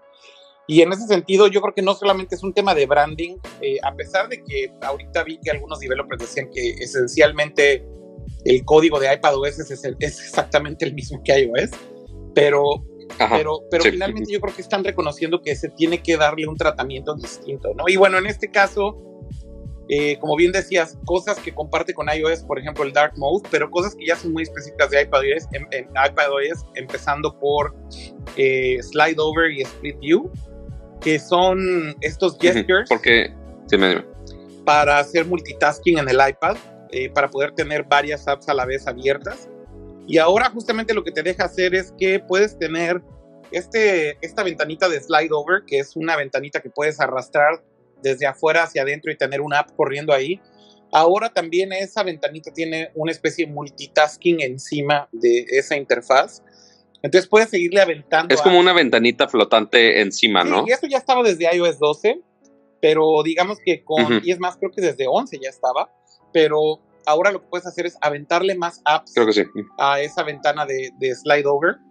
Y lo que puedes tener es varias apps corriendo ahí en el background y tiene un multitasking que funciona como en el iPhone 10, en donde si haces ese gesture de subir el slide over y mantenerlo a la mitad, te sale como este abanico de aplicaciones que están corriendo en esa ventana de slide over. Es muy interesante verlo funcionando porque definitivamente sí te ayuda a tener más apps abiertas, ¿no? Otra cosa que, por ejemplo, no podías hacer antes en iPad era tener eh, una sola aplicación corriendo varias instancias. Por ejemplo, que pudieras tener dos documentos de Word abiertos y ponerlos side by side con split view. Eso no lo podías hacer antes en, en iPad tampoco y ahora ya en iOS 13 lo vas a poder hacer. Todo evidentemente enfocado, en teoría, en productividad, ¿no? Sí, al menos esos fueron los ejemplos que pusieron, pero sí, el que tengas dos páginas de notas al mismo tiempo, que puedas copiar notas de una a la otra, o sea, es algo medio obvio para nosotros usuarios de, computadoras, pero que en el iPad pues estabas limitado y no lo puedes hacer. Sí. Este, y ahora también, este, aparte que puedes tener las dos aplicaciones del fondo y aparte este, esta ventanita flotante de slide over, también agregaron algunos gestos multitouch este, que sí son muy útiles. Falta ver, este, probarlos en persona, a ver qué tan cómodos son de usar. Por ejemplo, en la selección del texto, que seguramente todos se han peleado con eso en algún momento en sus teléfonos, que quieres copiar un texto, que quieres modificarlo o que te quieres regresar alguna parte del párrafo para editar X o Y parte para copiar, pegar, que es un globo de diálogo y eh, después no funciona. O sea, hay un montón de problemas ahí. Pero ahora lo que hicieron en el iPad es que aparte que mejoraron un poco la selección de contenidos, es que para copiar y pegar, o sea, algo que es súper básico en nuestro mundo de PCs, pero que inclusive ahorita en los teléfonos es una cosa estúpidamente complicada. Ahora implementaron un gesto de tres dedos que simplemente puedes hacer como un pinch de tres dedos, un, un ¿cómo lo diré sin ser tan pocho? Este, simplemente acercas tres dedos al centro, pellizcas, pellizcas, ajá, ya, perdónenme la vida. Este, perdonen mi poches, es que tengo que hablar fifi para cosas de Apple. Este, entonces, si acercas tres dedos hacia el centro, se copia el contenido, si lo haces dos veces, se corta el contenido y ahora cuando lo quieres soltar, por así ponerlo en algún lugar, simplemente expandes, haces la acción inversa, que es simplemente hacer un pellizco inverso, por así ponerlo, suena súper pinche. Este, y ya puedes pegar el contenido donde quieras, lo cual está muy cool. Este, y eso lo puedes hacer prácticamente en cualquier app de, de iPad OS. No sé si vayan a replicar esos gestos en iPhone, que la neta sería muy útil, pero por ahora únicamente los mencionaron para iPad. Sí, eh, estos, estos nuevos gestures para el manejo de texto parece que solamente están optimizados para iPad, pero no, ¿sabes qué?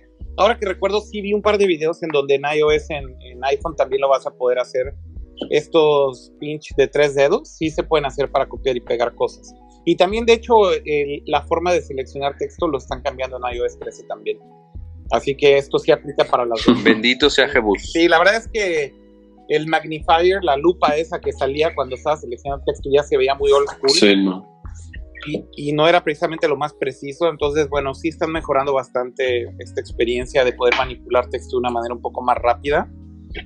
Y bueno, ahí también como detalle curioso, no sé si vieron, pero finalmente iOS eh, y iPadOS eh, soporta, bueno, perdónenme, iPadOS, perdónenme, no iOS, iPadOS soporta por medio de accesibilidad eh, mouses. Eh, esto es algo también totalmente nuevo.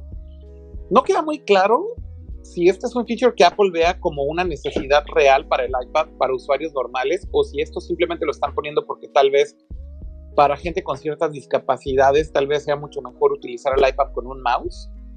Pero bueno, inclusive mouse eh, inalámbricos los puedes utilizar con un, evidentemente poniéndole un dongle de estos de los que convierte en USB-C o, Lightning a USB-A. Puedes ponerle ahí tu extensión wireless y puedes utilizar tu mouse eh, de manera inalámbrica. Y el cursor es una cosa rara porque justamente es un tema de accesibilidad. Oye, es como, ¿sabes cómo, a qué me recuerda el cursor? A la gente que ponía el, el, botón de inicio virtual en la pantalla del iPhone, ya sabes que era una pelota flotante. Sí, sí, o sea, pues es de accesibilidad. o sea, a ver, estas cosas están hechas para, en teoría, insisto, gente que tiene una cierta discapacidad y que, por ejemplo, en ese caso del botón del home, el botón virtual lo hacían porque, por ejemplo, el botón físico en algunos casos hay gente que no podía presionar con tanta fuerza el botón y el botón virtual simplemente funcionaba con un tap. Y esto es real, o sea, hay personas que tal vez no tienen esa misma capacidad motriz en los dedos o la misma fuerza. Y simplemente Apple creo que ha hecho mucho research en ese tema de usabilidad y, y tratan de poner este tipo de funciones para facilitar la vida a este tipo de usuarios. Yo creo que en el caso del iPad es una combinación de las dos. Tal vez sí obedece un poco a que el hecho de que sigan diciendo que el iPad Pro es una herramienta pro, eh, probablemente abre la posibilidad a que Apple sea más flexible en decir, a ver, bueno, ¿qué pasa si le damos soporte al mouse? realmente, perdónenme, realmente habrá usos muy específicos en donde el iPad mejore la experiencia en una aplicación en el sistema operativo porque estés utilizando un mouse la respuesta es que probablemente sí, ¿no? El, tema que yo creo que tiene, tenía Apple con el iPad es que estaba completamente atada a los, a los ciclos del iPhone. No podían hacer un cambio o integrar una funcionalidad muy específica porque los releases grandes estaban atados a, su device más importante, que en este caso es el iPhone. Entonces, se tenían que esperar a un release importante de iOS para poder integrar alguna funcionalidad eh, que, sí sea un poco mm, de, de, mayor importancia. Entonces, ¿qué es lo que empezó a pasar los últimos años? Que se empezaron a desplazar las fechas de lanzamiento de los, de los dispositivos empezó a haber un sí. evento para el iPhone y empezó a haber un evento para el iPad. ¿Cuál era el problema? Sí. Que, que, que, tenían como seis meses de desplazo, entonces no podían mostrar features nuevos para el iPad Pro porque todavía no mostraban la nueva versión de iOS o todavía no salía la nueva versión de iOS porque no era el evento o todavía no era la salida del iPhone. Entonces, justamente el haber separado los dos sistemas operativos justamente va a causar, creo yo, en una, eh, obviamente en, en, en, en, diferenciar los features principales del iPad y del iPhone para que sean mucho más precisos de la plataforma, pero que también puedan obviamente salir en fechas diferentes. Eh, el iPad en los últimos años se ha actualizado más o menos cada dos años se espera que el, nuevo iPad Pro no salga este año, sino hasta el 2020. Entonces, ni modo de esperarse, imagínate, al iOS 14 para mostrar las nuevas capacidades del, nuevo iPad Pro. Entonces, ya haciendo esta diferenciación, hay una mucho mayor libertad para que se puedan enfocar en features que realmente beneficien a, esta plataforma, ¿no? Como lo de lápiz, por ejemplo. Ahorita sacaron unas nuevas herramientas. Ah, bueno, mencionaron que, por ejemplo, el lápiz ya es mucho más rápido, si le podemos llamar así, el tiempo de respuesta. Hoy en día es de 20 milisegundos y aún así es, el, es el más rápido eh, que existe y lo bajaron a 9 milisegundos, hasta todavía a más del doble de la velocidad para, para que se sienta todavía mucho más preciso. Y también, por ejemplo, lanzaron un nuevo API que se llama eh, Pencil Kit, creo yo, en donde va a ser muy fácil tú como desarrollador poder integrar todas las funcionalidades del Apple Pencil porque vas a poder mostrar una paletita flotante con las diferentes versiones de lápiz y colores. Entonces, también, ¿no? insisto, una... Eh, forma mucho más sencilla para que los desarrolladores realmente aprovechen las, las características del iPad. Pues justamente, de hecho, esto del Apple Pencil es una buena noticia, ¿no? Porque esto, de hecho, aplica también para el Apple Pencil 1. Así es. Esto es algo que me sorprendió bastante, porque no tiene nada que ver con hardware, ¿no? Este, básicamente lo que hicieron fue que utilizando eh, nuevos algoritmos de, de, optimización y de predicción eh, lo que lograron es justamente bajar esa latencia de los 20 milisegundos a los 9 milisegundos. Se aplica tanto para el Apple Pencil 1, que es compatible con los iPad Pros de hace un par de años, y con los iPads nuevos de este año, como el iPad Air y el, y el iPad Mini 5, pero también para el iPad eh, nuevo, el iPad Pro nuevo, que tiene el nuevo Apple Pencil 2. Entonces, vaya, si de por sí yo, yo vi, he usado, de hecho, tengo un iPad Pro nuevo con un Apple, Apple Pencil 2 y la verdad es que yo no uso el Pencil tanto para ni temas de ilustración ni nada, más bien lo utilizo como notas. Eh, pero, por ejemplo, la gente que, que sí utiliza el Pencil para temas de ilustración. ¿Lo utilizas por pipí? ¿Lo utilizas por Fifi? No, güey, de hecho sí lo utilizo para ciertas cosas que son útiles. Por ejemplo, cuando estamos revisando algunos screens eh, de desarrollo, la verdad es que hacer notas sobre los screens con el pencil es muy útil. Este, o sea, es mucho más fácil hacer eso que estar ahí con pinche Photoshop y un mouse y estar poniendo circulitos y esferitas. Este, entonces, la, la verdad es que para revisar documentos es muy útil y documentos de diseño te sirve bastante, aunque no lo creas. Y no está tan fifi como te lo imaginas. Pero bueno, el punto es, eh, la gente que sí lo, utiliza para ilustración, por ejemplo, o diseño, decían ya que esos 20 milisegundos, de hecho, era bastante rápido, se sentía bastante natural. Así que me imagino que si están rebajando ese tiempo todavía a menos de la mitad, seguramente será algo que puedan apreciar los usuarios que sí lo utilizan de manera artística. Tú eres diseñador, Kama, y tienes Pencil 2 también. ¿Lo usas para algo más que no sea lo que yo hago como notas? Digo, además de usarlo para lo que, lo que tú eh, nos, sirve mucho, por ejemplo, cuando estamos diseñando, eh, revisando pantallas o screenshots o, whatever, justamente para hacer notas. Para ilustrar como tal, no, no, no soy no me considero un gran ilustrador o un artista, pero por ejemplo, eh, sí hago muchos iconos, entonces me ha servido mucho para hacer iconos o cuando estoy haciendo un logotipo, me ha servido mucho para, para estar bocetando eh, logotipos. Entonces, evidentemente, cada, cada persona, dependiendo de lo que haga lo que se dedique, le va, le va a encontrar diferentes usos. Pero insisto, ¿no? Justamente para la parte de tomar notas, de tomar apuntes, de hacer este. Eh, eh, no lo sé, análisis de documentos es bastante práctico porque se siente, el tema es que se siente muy natural y el hecho de que tú lo tomas y en cuanto tocas la pantalla con él automáticamente entra el modo de dibujar, llamémosle así, y ahora va a ser todavía mucho más rápido con el nuevo iOS porque lo que vas a hacer es arrastrar el lápiz desde una esquina y automáticamente se va a tomar, digamos, un, si estás por ejemplo en un sitio web, va a tomar un screenshot completo de todo el sitio web, o sea, no nada más de la, pantalla, de la parte que estás viendo, sino todo el alto del sitio web y tú vas a poder hacer anotaciones y scrollear todo el documento sin necesidad de estar tomando, porque como era antes, tomabas un screenshot, lo pegabas, scrolleabas, tomabas otro screenshot y lo pegabas, ¿no? Y al final tenías ya que abrirlo en alguna aplicación para hacer tus anotaciones. Ahora esto ya va a estar integrado en el sistema para que sin importar en dónde estés, tú puedas eh, interactuar con el lápiz, ¿no? Oigan, y en cosas que también llegaron al iPadOS que son muy específicas, eh, pues sí rediseñaron. Oye, pero espérame, espérame. Necesito corregir a Kama porque cualquier empleado de Apple también se lo va a decir de la cara. Ah, ok, el iPadOS. Ah, sí, va a llegar al nuevo iOS. No, chavo, ya es iPadOS. Me disculpo. Bueno, ya. es todo, todo mundo en Apple te lo va a corregir y como fanboy lo debes saber. Aquí está el Pero bueno, ya puedes proseguir, aquí ya. Camuflajeado. los, store managers de, Apple que, sí, que sí conozco me van a amar por hacer esa corrección.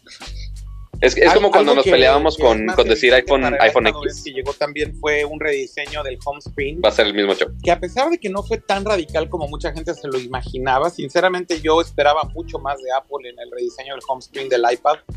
Vaya, se ve viejo, ¿no? O sea, el hecho de que la interfaz se sigue viendo igual que en el 2010 con los pinches iconotes ahí en la pantalla y sin aprovechar realmente que tienes una pantalla tan grande. Yo esperaba que Apple hiciera algo más radical. Y bueno, finalmente sí cambiaron un poco del home screen. Eh, ahora puedes poner los widgets eh, pegados en, en, uno de los lados de la pantalla y los puedes dejar ahí. Eso hace que los iconos se compriman un poco, pero también el grid de los iconos es un poco más extenso y puedes agregar más apps de las que antes podías agregar en el home screen. Eh, y los widgets está cagado, vaya, tienes ahí información que está, digamos, todo el tiempo y te ayuda a tener pues, cierta información con las aplicaciones que soportan widgets como el clima, como tu calendario, etcétera, sin tener que abrir la aplicación.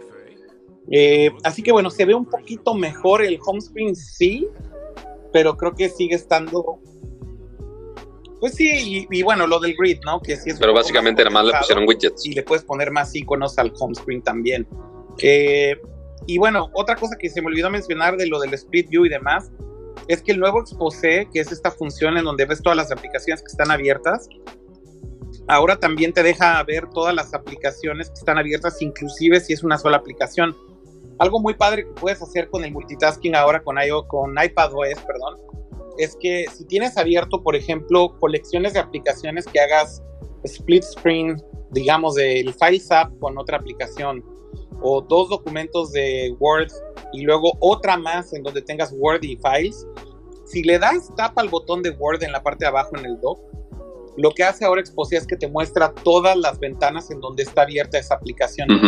Entonces, si tienes corriendo Word en tres colecciones de ventanas del multitasking, lo que hace ese tab es que te pone a cuál quieres brincar. Me explico, o sea, te pone realmente. Es, es un poquito mejor el multitasking, creo que hay que decirlo.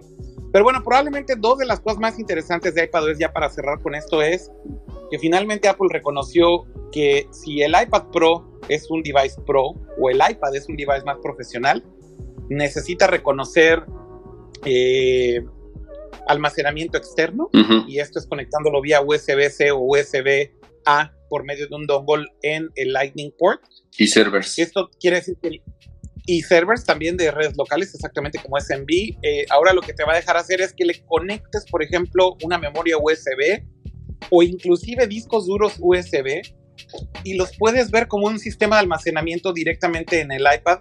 Y no solamente verlos como un sistema de almacenamiento, sino eh, navegar los contenidos desde el Files App y abrir los archivos directamente desde el Files App y desde el disco duro externo. Esto es, esto es algo que era como obvio que tenía que suceder. Sí, claro. Si se estaban tomando en serio el tema de que sea una herramienta de productividad comparable al de una computadora. No, si no tienes un file manager o un, un sistema de archivos robusto que te deje hacer este tipo de cosas, la verdad es que probablemente ese era los problemas que más me molestaban del iPad. Guardar una foto, subirla a iCloud. Y que muchos de los fabricantes de, y que muchos de los fabricantes de USBs y memorias externas que tenían un montón de apps que eran súper difíciles de usar para poder usar memorias externas en, dispositivos de iOS, ¿no? Y ahora, inclusive con la opción de que ya puedes ver los archivos en modo de columna, No, y cosas. sí y puedes cosas manejar archivos de Pato, una manera muchísimo más como, Por fácil. ejemplo, que conectabas Este, una memoria y USB. obviamente para los Sí te lo leía el Files App de, de iOS antes y ahora en iPadOS también las lee. No tenías que usar tal vez esos third party apps, pero el problema era que no podías importar los archivos de manera directa. Tenías que utilizar, y esto es real, Siri Shortcuts para automatizar la, la importación de los archivos al storage local del iPad para después usarlos en las apps del iPad. O sea, era un proceso no, no, no, pero era un proceso así súper absurdo para poder. Esa Siri es algo una tan Sí, locura, medio ¿no? truqueado, realmente no, no, es que, no es que debiera ser así. O por ejemplo, No, y de hecho Apple lo, lo, lo No. anunció así con bombo y platillo el año pasado que decían, les hicimos un shortcut para que puedan convertir sus fotos. No mames, güey. O sea, porque además nada más era para importarlas a la casi siempre a la aplicación de fotos. sí, sí, sí, sí, sí. O sea, por ejemplo, tenías Entonces, bueno. Lightroom, no podías directamente importar las fotos de tu cámara a Lightroom. Exactamente. Y ahora ya lo puedes hacer con el dispositivo externo en iPadOS, lo cual es una gran adición, el soporte de este tipo de dispositivos externos. Ahí sí creo yo que están reconociendo de los puntos más débiles que tenía el iPad como tal. Y el otro que me parece que es fundamental Safari. también de reconocimiento. Bueno, de hecho son dos, porque Ah. que se me olvidaba Safari, Cama, pero Safari es uno, súper importante. Ahora Safari se va a comportar como un navegador de escritorio, lo Por cual es fin, increíblemente eh, bueno, porque también el hecho de que estuvieras en un iPad y te aventara la versión móvil del sitio en Safari era ridículo y no había manera de, de, de hacer eso de una manera sencilla, tenías que hacer un request manual del sitio desktop de un Y ni así a veces. sitio web y ni así a veces, exactamente. Y bueno, yo creo que ahí sí era como también otra de las cosas que era extremadamente desesperantes. Eh, pero bueno, también hay que decir que el, que el, que el, eh, tema con Safari es que, por ejemplo, vas a poder utilizar web apps que están diseñadas para navegadores modernos en desktop, ¿no? Eh, esto es algo que también era un problema muy grande, por ejemplo, de sitios como, no sé, Squarespace, que te dejan diseñar un sitio web en un navegador, o web apps en general. Google ejemplo, Docs. Google, Doc- Google Docs, ¿no? Tan sencillo como eso. Eh, ya finalmente vas a poder utilizar este tipo de web apps directamente en la versión desktop de Safari en el iPad, lo cual creo que también es un reconocimiento grande a eh, un mejor manejo de estos dispositivos y un mejor manejo del sistema operativo optimizado para productividad real, ¿no? Sí. Em, ¿Qué otra cosa, Cama? Por ahí creo que se me estaba escapando. Bueno, ahora Safari parece que va a tener también un Download Manager, que creo que es Sí, bien parte, recibido. pa- parte de esto de que ya es un navegador de escritorio casi. exactamente. Y pues creo que San se acabó. Sí, yo creo que esos son los principales de iPad. Sí, pero ya fuera de ahí, esos fueron los Eh, features principales. Y bueno, esto que decía Pato del Column View creo que también es muy interesante porque puedes ver las columnas de archivos con un preview, puedes ver el metadata del archivo y de hecho ves el botón directo de Open. Abres el archivo ya directamente desde ahí, no importa dónde lo tengas almacenado. Claro. Eso creo que es un mundo de diferencia para, para, eh, para la experiencia de usuario. Y bueno, todo lo demás de iOS 13 también viene aquí, ¿no? Los mapas Dark Mode, lo de soportar fuentes externas, las mejoras en fotos, las mejoras en edición de video, mapas, Signing with Apple, eh, el performance, etcétera, etcétera, ¿no? Sí.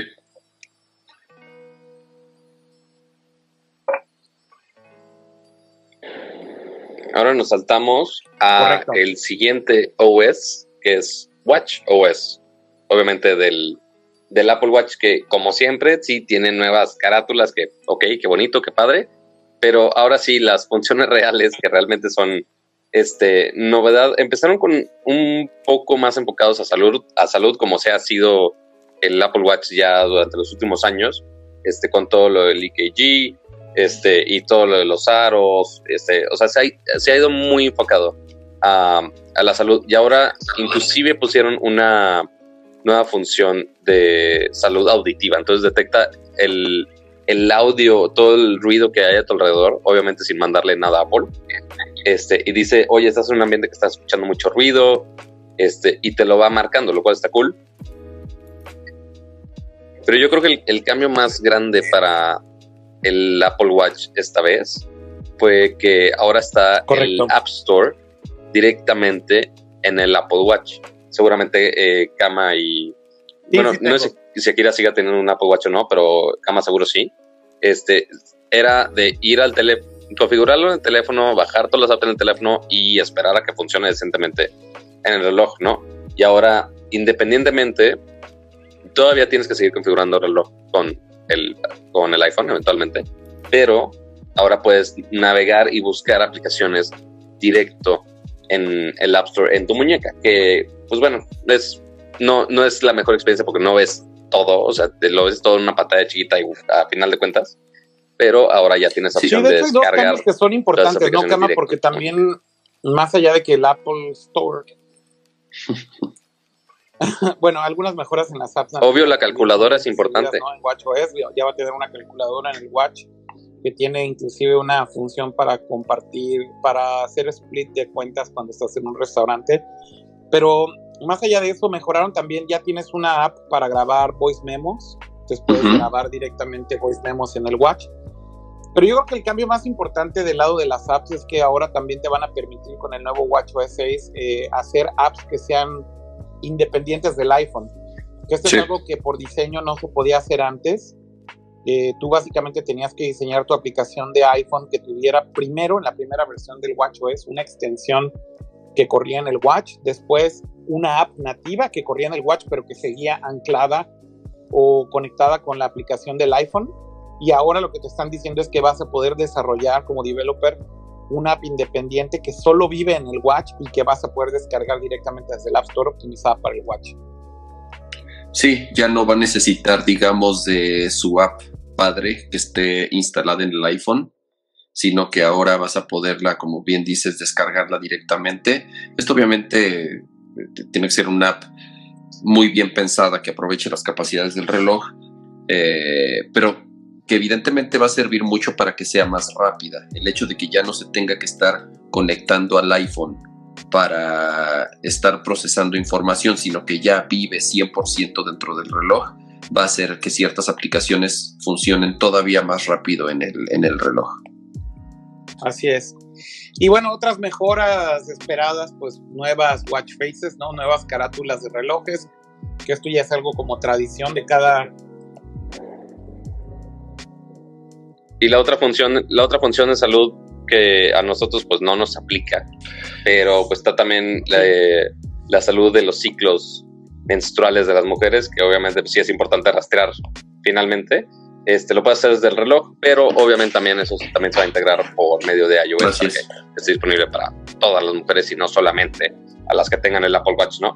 Pero fuera de ahí, unas mejoras de Siri. y eh, fuera de ahí es todo lo de WatchOS. ¿no? Ya es como costumbre que salen con cada release de WatchOS. Sin dejar que terceros hagan. Diseños, sin dejar que los terceros hagan sus propias carátulas todavía, lo cual me parece absurdo. Digo, yo preferiría que sí dejara que los terceros las pudieran diseñar, aunque tuvieran un sistema de aprobación. Pero bueno, todavía no dejan hacer esto. Y nuevas complications, ¿no? Como ya decía Pato, el tema de no sé si mencionaste, Pato, lo del tema de, la, de lo auditivo, sí. de que te puede medir el... Ah, ok. Este, y los decibeles exactamente de un lugar y decirte si es un lugar con mucho ruido y demás. Y bueno, creo que ya a grandes rasgos eso fue con WatchOS posiblemente el cambio más grande, insisto, si fue el tema de que pueda vivir una app nativa de manera independiente sin necesitar el app padre en el reloj.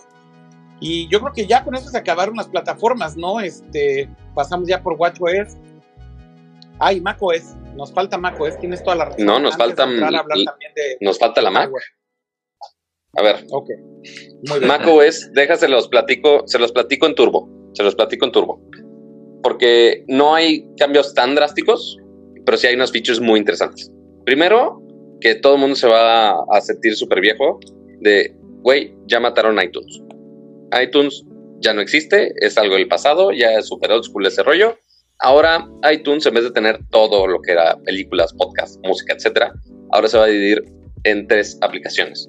Tenemos la aplicación de Apple Music, o sea, ya no es el nombre de iTunes, es Apple Music nada más, pero tiene básicamente el mismo icono que iTunes.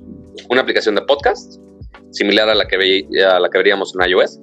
Y también la nueva aplicación de Apple TV, muy similar a como lo vemos justamente en el dispositivo. Apple TV, pero es prácticamente el mismo contenido, nada más con una app separada cada uno. Ahora, ahora, y el hecho de que estén separando podcast de, iTunes y, TV de iTunes habla mucho de ese, creo, interés de Apple de desarrollar cada categoría de manera más fuerte, ¿no? Que tengas un destino muy claro para cada tipo de contenido que consumas, ¿no? Y deja. Y, deja tú eso, sino que también toda la integración de las aplicaciones que ya conocemos de iOS y iPad, que ahora están llevando a la Mac, que ya habíamos visto con algunas aplicaciones como, como News, que ya estaban literal porteadas a la Mac, y ahora lo están expandiendo muchísimo más a más desarrolladores, con lo que ellos llaman Project Catalyst, que es básicamente ayudar a los desarrolladores a que su versión de aplicaciones, por ejemplo, de iPad, que sea un proceso increíblemente simple de pasarlo a la Mac. Por ejemplo, Twitter, que no ha tenido un, app decente en la Mac por años, ahora va a aportar básicamente su aplicación de iPad y ahora va a llegar con todas sus funciones a iOS. También pusieron ejemplos de juegos complejos como Asphalt Legends, que sí tiene buenos gráficos para hacer un, un móvil y que ahora fácilmente lo pueden portar a la Mac. Este, y ahora esto va a llegar a los desarrolladores, entonces tenemos que esperar a ver cuántos desarrolladores van a empezar a poner sus apps que ya programaron y que ya se la pelaron básicamente en hacer sus aplicaciones, que con simples adaptaciones puedan hacerlo ahora en la Mac. Entonces van a llegar muchas aplicaciones ahora de una manera muchísimo más abierta con macOS que no les dije, pero Mac, esta versión de macOS se llama Catalina, basado en una isla cerca de California. Entonces, este, ya le pueden decir de, ah, estoy ligando con Catalina, pero en realidad está ligando con su computadora. Eh, ahora, fuera de esto, eh, una función que se me hizo ultra útil y que me hizo pensar en comprar un iPad, si dije un iPad, no, no una Mac, es una función que ellos llaman Sidecar. ¿Qué significa esto? Que tú puedes conectar un iPad de manera alámbrica o inalámbrica para que la puedas usar como un monitor externo para tu Mac. Hay algunas aplicaciones que ya hacen esto, que igual otra vez volvemos a Apple matando aplicaciones externas, pero ahora simplemente puedes, otro Sherlock, este, ya no me acuerdo los nombres de las aplicaciones que mató, pero puedes usar un iPad, o sea, desde el, desde el iPad mini, creo, que va a soportar esta versión de, de iPad OS nueva, este, hasta los iPads Pro de 12.9 12.7, 2.9, no me acuerdo exactamente, este, que puedes llevar a todos lados, tienes toda la portabilidad del mundo y la puedes usar como pantalla externa. Y además de eso, tú lo puedes usar como tableta gráfica. Entonces, si tú tienes tu iPad Pro y tienes tu Apple Pencil, puedes conectar el iPad como segundo display, que tú puedes replicar la pantalla este, original de la Mac o también extenderla y puedes usar el Apple Pencil. Entonces tú puedes tener todo ese poder de, tableta gráfica que ya, y con toda la precisión del Apple Pencil que ya tienes en tu iPad, pero lo puedes usar directamente en tu computadora. Obviamente, este, hay algunas aplicaciones que ya más o menos trabajaron con ellos para que sí funcione bien, este, que son las principales aplicaciones de diseño, pero obviamente se van a ir actualizando para sacarle provecho a esto. Este, y se me hace de lo más útil del mundo que yo he querido un monitor por años y ahora con esto del iPad y que me lo pueda llevar a todos lados, a mí se me hace de las funciones que más me llaman la atención este, en esta nueva versión del sistema operativo, que puedes desde anotar en sitios como lo hacía, este, como lo decía Kira en su iPad, pero que ahora lo puede a copiar en su compu fácilmente, o hasta dibujar lo que tú quieras directamente en la computadora, pero usando la pantalla de tu iPad. Entonces, ahorita para los que ya tienen iPad, los odio, este, y odio Apple porque posiblemente haga que me compre un iPad para esto nada más. ¿Y qué más? Eh, muchas funciones muy menores como este monitoreo del tiempo que ya vemos este en, iOS de qué tanto usas los apps, este, controlar el tiempo que usas los apps. Este 4K y HDR nativo en Dolby Atmos en el app de las Macs, que esto es algo nuevo también. eh, y bueno, también el tema de las mejoras en, el, en el app de fotos, ¿no? Que ahora vas a tener ahí como una especie de, de actualizaciones, bueno, en donde vas a poder ver tus fotos por medio de los años, meses y días con botones específicos para hacerlo. Eh, y también evidentemente buscar eh, como de manera más fácil entre tus fotos. Este tema que decías de Sidecar, Cama, este, perdón Pato, eh, las aplicaciones que Apple hizo Sherlock en este caso fueron una que se llama Duet Display, eh, es muy famosa de hecho, es, es una compañía fundada por ex ingenieros de Apple, por cierto. y otra que creo que también mataron es una que se llama creo que Luma. Sí, Luma. Y, las dos creo que eran bastante buenas. El tema obviamente es que ahora con Sidecar, pues esto es nativo.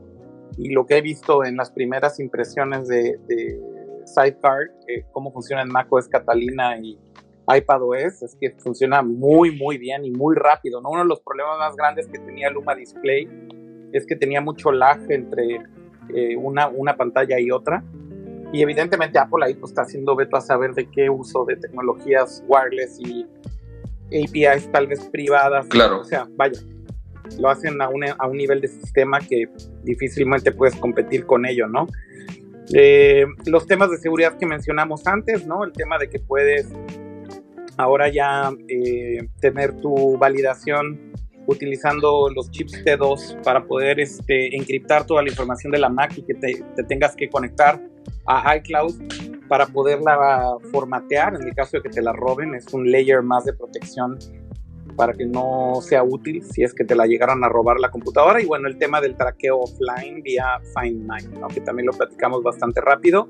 Y yo creo que esos son como los anuncios más importantes de macOS, ¿no? Este, en general. Y bueno, hablar rápido de lo de las apps, ¿no? Este, las apps de iPad eh, que van a poder llegar a Mac, Cama. No sé si quieres hablar poquito de eso. Eh, esto lo mencionaron el año pasado justamente como un avance nada más, eh, se llamaba Marzipan, que es justamente, Pato lo mencionó, esta forma, digamos, rápida de poder exportar tu aplicación de iPad a Mac. ¿Qué es lo que sucede? Que hoy en día eh, casi no hay desarrolladores de Mac. Casi todos los desarrolladores nuevos están haciendo aplicaciones directamente para iOS. Entonces, ¿qué es lo que está pasando? Que cada vez hay menos aplicaciones para Mac. Entonces, lo que está haciendo Apple es, eh, mira, si tú ya tienes un equipo de desarrollo, si tú ya tienes personas dedicadas a desarrollar aplicaciones de, iOS o de iPad, ya no, no vas a necesitar ingenieros o programadores que sepan programar para Mac sino que ahora con el nuevo Xcode, ahora este se llama, antes se llamaba Marzipan, esto ahora se, ahora se llama Catalyst, tú vas a poder exportar la aplicación que ya desarrollaste para iPad para Mac. Obviamente vas a tener que hacer ciertos ajustes para que verdaderamente parezca una, una aplicación de Mac. No es lo mismo diseñar una aplicación de iPad que para Mac, obviamente por, por las diferencias en, los inputs, en, cómo utilizas la computadora o cómo utilizas el iPad. Entonces, digamos que con un clic literal, exportas esta aplicación. Eh, en el proceso se van a agregar las funciones básicas como los menús, como el poder usar teclados, como el poder usar mouse, eh, obviamente todas estas características necesarias para que se pueda utilizar la aplicación en una Mac y el desarrollador solamente va a tener que hacer ciertos toques para poder hacer que esta aplicación parezca verdaderamente un, app de Mac sin necesidad de tener, digamos, dos equipos de desarrollo manteniendo dos aplicaciones o dos plataformas diferentes. Sí, de hecho, es creo que una gran noticia para esos teams y como bien decía Pato, casos como el app de Twitter, ¿no? Que abandonaron la aplicación nativa de Mac y solamente tienen ya un team de desarrollo mobile para Android y iOS. Es una gran noticia porque finalmente hacerla para iPad significa que en automático ya la estarán haciendo también para Mac. Y creo que la razón es esa tal cual mencionabas, Cam, es un muy buen punto, ¿no? No hay desarrollo tan activo ya para Mac. los desarrolladores están muy enfocados en sistemas operativos móviles y definitivamente es una gran noticia que ciertas apps o ciertos teams, perdón, de desarrollo de iOS, incluido apps de iPad, se puedan portar fácilmente hacia, hacia la Mac, ¿no? Y hay grandes aplicaciones, creo yo, en iPad que deberían de estar ahí, desde edición de foto, edición de video, eh, apps de productividad muy específicas. Sí, de mensajería, imagínate. Mensajería, este, exactamente. Amazon. hay para, claro. ahí para aventar para arriba. Eh, inclusive apps nativas como Facebook, por ejemplo, o Twitter, justo se podrían beneficiar de todo esto. Eh, y, el hecho de que tengas una app nativa también significa que no vas a tener que tener tantos tabs abiertos en tus navegadores con estas web apps. Así que ojalá esto despegue. Y yo creo que es parte del plan también de Apple a futuro de la integración de sus plataformas hacia una arquitectura ARM, ¿no? Que es lo que se habla mucho, que es el siguiente gran paso de Apple en cuanto a su stack de tecnología, hacer que macOS termine corriendo en ARM y que finalmente significaría tal vez otro tipo de devices, otro tipo de performance, de batería, etcétera. Así que tal vez este es como un paso importante o necesario para ir preparando el terreno hacia ese cambio. Sí. Oigan, em, antes de hablar rápido de hardware, eh, hablar también un poquito del lado de, de, developers, creo que es interesante hablar de ARKit 3. Hubo por ahí un demo, perdonen, hubo por ahí un demo yo le sigo con eso. Básicamente con, con ARKit 3, que sí mencionaron algunas mejoras muy interesantes. Yo creo que una de las principales fue la capacidad de oclusión. Con oclusión me refiero a que si hay un objeto real en tu mundo, por ejemplo una persona, que pueda distinguir una aplicación en, en AR, si algo está enfrente o está atrás y que pueda como integrarlo bien, ¿no? O sea, si hay un, un Pokémon enfrente de ti, que salga enfrente, si está atrás de ti, que se vea que tú estás tapando este, ese objeto y te da una mayor inmersión. Y de hecho, hicieron ese demo con Minecraft Earth, que Microsoft lo había anunciado hace unos días, este, pero hicieron justo el demo con este aquí en el WWDC en vivo. Este, y la neta se ve muy bien, se ve muy divertido. Este, y sí funciona todo esto de la función. Tampoco es perfecto, o sea, sí le hace un ligero defuminado alrededor de, de las personas que sí estuvimos viendo algunos demos que estuvieron grabados directo en ahí en WWDC. Este, pero sí te da muchísimo más opciones para crear este sí sobre todo mucho más mucho más realistas integrar aquí está mucho más familiarizado con, con, este tema. No sé si ya regresó. Sí ya ya regresé, sí, perdón, es que estaba entrando aquí una llamada y tuve que contestarla. Pero bueno, en ARKit 3, tal vez dos de las cosas más importantes que anunciaron fueron que son dos cosas tecnológicamente hablando del tema de AR bastante interesantes. Eh, el poder hacer occlusion de personas en tiempo real, esto es que una persona que está en una sesión... Sí, sí, lo mencioné. este, básicamente... Es justo, es justo lo que acabo de explicar ahorita. Lo difícil que es hacer esto, ¿no? Este, simplemente esto le da más realismo a las sesiones de AR cuando están sucediendo, ¿no? El hecho de que una persona puede estar por delante o por detrás de un objeto virtual lo único que logra es que tenga más realismo la sesión de AR, pero lo que es increíble es que esto lo estén logrando eh, básicamente con el mismo framework prácticamente de ARKit y que, y que funciona de manera tan eficiente. Sin embargo, algo que no mencionó Apple es que, por ejemplo, este feature en específico del occlusion de personas eh, solamente funciona en devices de iOS que tienen los procesadores A12.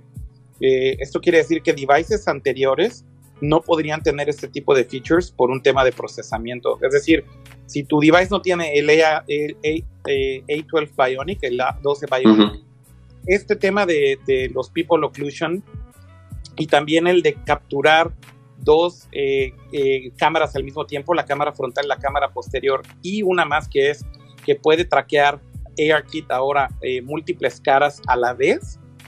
básicamente que tengas vamos a suponer, tres caras de tres personas al mismo tiempo y que sean traqueadas al mismo tiempo.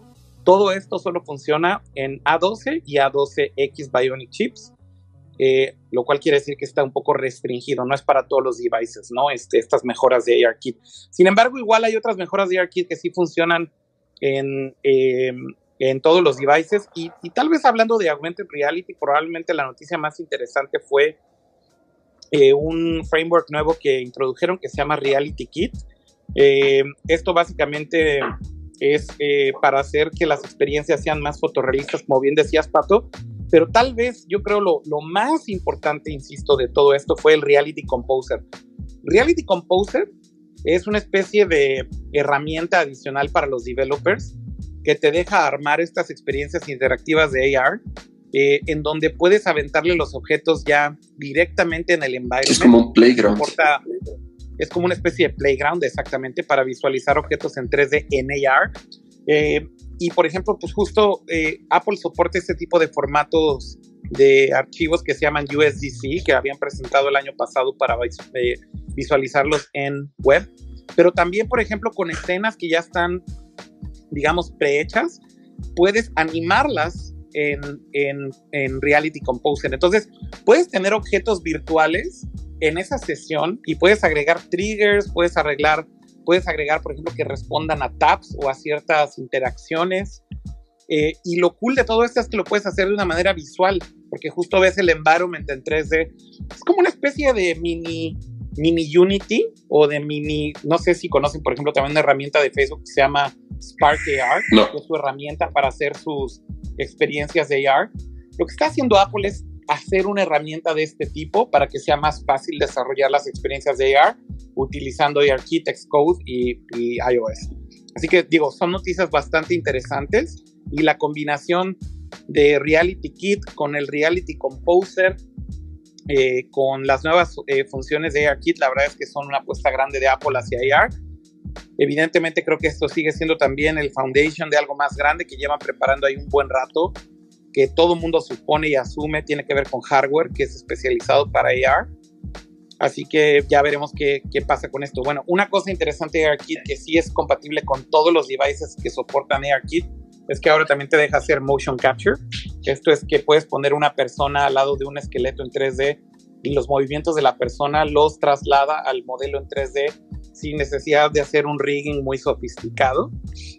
Eh, simplemente pones el objeto y, y pones la persona y las cámaras del iPhone pueden detectar el movimiento de la persona y convertir esos movimientos en animaciones del objeto en 3D, que es bastante cool. Em, y bueno, también lo de las sesiones colaborativas, ¿no? Ya habían anunciado las sesiones colaborativas desde el año pasado, pero ahora puedes hacer un mapa que sea colaborativo y de hecho hicieron el demo de Minecraft Earth ahí en el stage, bastante impresionante, en donde dos personas estaban modificando un objeto al mismo tiempo. Eh, tenían un environment ahí de Minecraft en una mesa y después movieron ese mismo environment a una escala como más real en el piso, exactamente en el escenario. Y la verdad es que el resultado es bastante impresionante, ¿no? Se veía eh, muy cool. Pero bueno, podemos hablar de AR un rato, pero yo creo que estos es como los puntos más importantes. Y si quieren ya para cerrar, nada más hablemos rápido de la Mac Pro, ¿no? Cama y Pato. Que así, casi, casi, o toda la conferencia de dos horas y media casi, y todo fue casi sobre, o por lo menos las noticias principales sobre la Mac Pro, ¿no? Algo que ya se estaba rumorando desde hace tiempo, justamente. A, Apple confirmó el año Exactamente, Apple confirmó el año pasado, lo prometió. Que Apple le prometió, pero bueno, también prometió un, ¿cómo se llama? ah, ya ni me acuerdo el nombre del Power Mac. Este, pues sí, justamente después de muchos años, incluso después de haber aceptado en, un evento privado que tuvieron con la prensa el año pasado, que tal vez fue un error el, diseño de la Mac Pro anterior, el famoso bote de basura, en donde sí, ellos mismos se toparon con pared tal cual cuando se dieron cuenta que las capacidades de expansión no eran las que ellos en algún momento pensaron. Entonces, fue un equipo muy difícil de actualizar, fue un equipo muy difícil de mantener, incluso fue un equipo muy caro de producir. La, la, este, la armaban en los Estados Unidos. Entonces, em, prácticamente fue un equipo que no cumplió con las expectativas tal vez ni de Apple ni de los usuarios que en ese momento buscaban un equipo pro. Eh, eh, no, Sí, es muy bonito. Que sí estaba bonito el, basurerito, se veía muy elegante y portátil, lo quieras, pero ahora pues ya se dieron cuenta que la neta lo que la gente necesita y más los profesionales es un diseño que funcione modular, no necesariamente que se vea lo más elegante y bonito del mundo, porque simplemente funcione. Y por eso, ahora con la nueva Mac Pro que acaban de anunciar ahora en WWDC, vuelven al diseño de gabinete como lo veríamos con, la más, con las Mac Pros antiguas, que igual eran de aluminio, pero ahora este, con un diseño muy extraño de las partes de adelante y de atrás. Que es que es la evolución. Lo podrán ver muchas fotos que todo el mundo lo está llamando como rallador de queso. Pero en realidad son, eh, con son como el gabinete. No, eh, o sea, es la receta perfecta para. Es la receta perfecta para el mac and cheese, pero se supone que estos circulitos este, que están en el diseño de la Mac Pro son unas esferas 3D con aperturas que según ayudan muchísimo más al flujo de aire y que pues sí les creo, la LED sí se ve muy cañón. Este, pero lo importante aquí no, no es tanto el diseño, más bien es el poder que puede tener esta Mac Pro, ¿no? Que la neta está muy cañón. Puede tener un procesador de hasta 28 núcleos, que es un Intel Xeon. Puede empezar desde los 8, pero se salta hasta los 28. Este, también puede tener, o sea, nada más para que se den una idea, puede tener 1.5 terabytes de memoria RAM.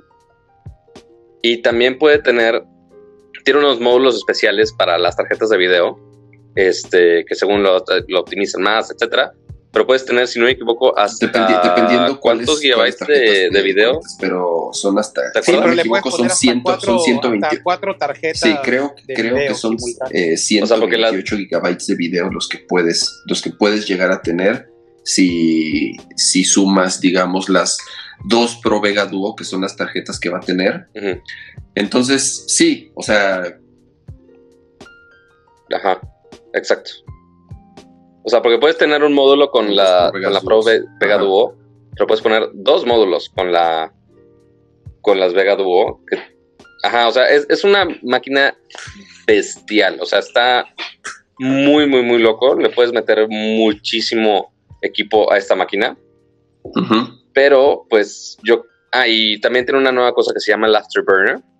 Que Apple lo integró exclusivamente, yo creo que para pues, todos los es, equipos es- es para, es para video. que pues todo- es principalmente video, el mercado para las Mac Pro, ¿no? sí, Eh, justamente es. Con el cual, Yo creo que exacto, eh, es. gráficos, video, bueno, sí, por con todo lo de ProRes. Entonces, básicamente, perdón, este, con esto ayuda a procesar muchísimo más todos los archivos en ProRes y ProRes RAW para que sea mucho más rápido el procesamiento de video dentro de tu computadora. Este, y con esto puedes hacer streams, o sea, que tengas el video vivo este, en 8K, porque ya el 4K es algo del pasado, y ahora son videos de 8K. Este, puedes tener tres streams simultáneos en 8K. Entonces, esto, esta máquina lo puede tolerar sin problema. O, este, obviamente, también puedes tener streams de, 8, de 4K, pero estos pueden ser 12 en ProRes RAW o también 16 en 4K en ProRes 422. O sea, Correcto. el punto es que es una máquina estúpidamente poderosa, pero al igual también tiene otras cosas este, importantes como el nuevo el chip de seguridad T2, que posiblemente va a llegar más adelante a todos los demás dispositivos de Apple. Este, tiene una cantidad de puertos también absurda que le puedes meter todo tipo de, de accesorios y puertos. Pero lo más poderoso aquí Sí, yo creo que el este, precio- pues es el precio. creo que el Y precio que ahorita también vamos a hablar de los accesorios. Hay que, sea, solo para que se den cuenta. Como brevemente, Lo ¿no? dejo- el lo dejo precio al de final. las workstations en general no es el mismo precio de las computadoras normales, ¿no? Este, por ahí alguien tuiteaba que, por ejemplo, puedes configurar workstations de HP que llegan a, fácilmente llegan a los 50 mil dólares, ¿no? Este, o sea, vaya, el tipo de uso de una workstation es totalmente distinto al de un usuario común. Entonces, cuando, cuando te dicen, bueno, el precio de la Mac Pro inicia en 6 mil dólares y el monitor cuesta 5 mil y la base del monitor cuesta mil, que también fue como muy polémico, y hablas de que el setup inicial está en 12 mil dólares, suena muchísimo dinero, lo es, o sea, es muchísimo dinero, pero para profesionales que realmente están buscando este tipo de performance, estás hablando de production facilities, estudios de 3D, estudios de producción de video a nivel Hollywood o televisión. No, no, no, evidentemente no, y ese es creo que el punto. A ver, O sea, no es para un youtuber cualquiera, dices de tú. 1500 dólares tiene más que suficiente para renderar sus videos, güey. O sea, yo creo que ese es un poco el punto que también se distrae mucho la conversación por el tema del precio. Pero, insisto, cuando tú comparas workstations de otras marcas, ves que pueden llegar a los 50 mil dólares. Esto es real. Si la configuración base de Apple va a costar 11 mil o 12 mil dólares, que no se sorprendan que una configuración tope de gama con cuatro tarjetas de video, un tera y medio de RAM, el Afterburner y demás, llega a los 25 mil dólares, pero facilito. y, y, un poco el punto es, ok, pero ¿qué tipo de compañía o de production company va a utilizarla? Esa es, esa es un poco la pregunta. ¿Quién es el usuario? Definitivamente no somos nosotros, güey. Y eso yo creo que es bien importante recalcarlo, que la Mac Pro realmente está obedeciendo una necesidad de mercado totalmente distinta. O sea, yo creo que una iMac Pro es el tope de gama para el usuario promedio. Y, y hasta está sobrada, ¿eh? y hasta está sobrada, exactamente. Yo creo que con una iMac de 5, una iMac 5K o una Mac Pro con una tarjeta de video decente es más que suficiente. Y de nuevo, estás hablando de rangos de precio totalmente distintos, ¿no? Entonces yo creo que, yo creo que sí hay que darle como esa oportunidad a que existan ese tipo de productos para un segmento que insisto, no somos el usuario por medio de a pie. Y yo creo que con eso deberíamos de concluir, porque también ya se me acabó el tiempo a mí. Y yo creo que deberíamos de cerrar. No sé si hay algo más que tengamos que decir de la Mac Pro rápidamente. Pues no, obviamente que, que la gente está muy confundida porque cree que esta computadora es para nosotros. A mí, incluso a mí me enoja que esta computadora no es para mí, porque obviamente moriría por tener una, pero sería una estupidez tener un, tener un equipo de estos en, mi casa o en mi oficina porque simplemente no aprovecharía ni el 10% de sus capacidades. Eh, es un equipo que, como tú dices, si tú lo muestras en el, en el NAP, tal vez en este evento que hacen en Las Vegas, específico para producción de video, para producción de 3D, el costo es cacahuates prácticamente para lo que estas empresas gastan en equipos tan especializados de edición de video. Y entonces, y aquí Apple está ofreciendo un equipo que sí está caro, como dices, sí es mucha lana, pero realmente es algo que es para un mercado tan particular que de verdad el hecho de que con algo que puede costar hasta cinco o seis veces menos, de lo que pueden gastar en una estación especializada para Avid, no lo sé, en donde utilizan unas tarjetas PCI súper especializadas que pueden costar decenas de miles de dólares. Entonces, prácticamente es un gran equipo con un muy buen precio para un mercado muy bien definido, ¿no? Y que si Exacto. Y que si eh, haces berrinche porque dices, ay, es que es, esos de Apple siempre quieren verle el, pelo a la gente, no lo están viendo bien, porque realmente no es un equipo para el público común.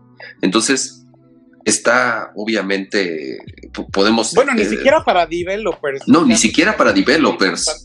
Apple la mostró en su evento de developers porque es el evento más importante que tienen del año, pero ni siquiera es un equipo que los developers puedan utilizar, o sea, realmente no, no la necesitan, ¿no? Lo del monitor, lo del monitor está increíble, o sea, para que, para que se den una idea, un monitor, y lo mostraron en la conferencia, un monitor con capacidades ni siquiera iguales, o sea, un monitor inferior de los que se utilizan en Hollywood, que les llaman monitores de referencia, para poder ver cómo va su edición, cuestan 30 mil o 40 mil dólares, ¿no? Entonces, imagínate tener un monitor de 32 pulgadas que además te sirve para editar, que además te sirve de referencia, que además es HDR, que además tiene un, un, pico de brillo de mil nits, o sea que eso es algo que no existe, no existe ningún monitor en el planeta que te dé mil nits y que te los mantenga de manera constante, de manera constante con un tope, en este caso de 1600 nits.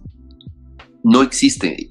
A 6 mil dólares es 10 veces menos el precio de un monitor que puede comprar un estudio de Hollywood para poder simplemente revisar el, video ya editado, ni siquiera para poder trabajar en él, ¿no? Entonces, aquí tú estás ofreciendo en un solo monitor la capacidad de que todo ese flujo que antes podía pasar por dos o tres personas o por dos o tres equipos especializados, ya verlo en un solo ambiente de trabajo, porque además puedes conectarle seis, que es verdaderamente ridículo. Entonces, Sí, eh, eh, no, no, no, de verdad, o sea, este, eh, en, serio, me, enoja, me enoja no ser el usuario de una Mac Pro, güey, porque está increíble, me encantaría tener una, pero insisto, creo que sería una verdadera estupidez y un verdadero desperdicio tener algo como esto en un escritorio si no lo vas a aprovechar, ¿no? Pues bueno, Em, si quieren cerramos ya con esto, creo que ya cubrimos todos los puntos de WWDC, así que simplemente agradecerle a toda la gente que tuvo la paciencia de esperarnos hasta el día de hoy para publicar esto. Seguramente lo estarán escuchando ustedes en la mañana del eh, jueves eh, eh, de, México. Así que muchas gracias por la paciencia. Tuvimos problemas ahí con el Streamless que nos trataron de ver un día antes. Pero bueno, esperemos que hayan disfrutado de esta edición especial de WWDC. Y como siempre, agradecerle a Pato y a Kama. muchas gracias. Nos vemos pronto. La próxima semana es E3, así que esperemos tener show la próxima semana para comentar todo lo que pase. Y si se nos escaparon algunas cosillas también de WWDC o si tienen alguna duda en particular o pregunta o si creen que debimos haber platicado todavía un poco más de esto, pues háganoslo saber en, en las diferentes redes sociales. Ya saben, ya saben cómo contactarnos. Y pues bueno, nos vemos la próxima semana. Pato, se desconectó, así que me despido por él y nos escuchamos y nos vemos muy pronto. Saludos. Perfecto, pues así quedamos entonces. Saludos también a Pato. No sé qué le pasó a su conexión, tal vez ya se le acabaron sus datos móviles. Este, lo sentimos por eso. Pero bueno, nos vemos pronto. Nos vemos la próxima semana en el formato habitual. De hecho, Pato va a estrenar también ahí su setup, así que seguramente regresaremos al stream en video. Gracias y que estén bien. Gracias, Cama. Adiós. Nos vemos.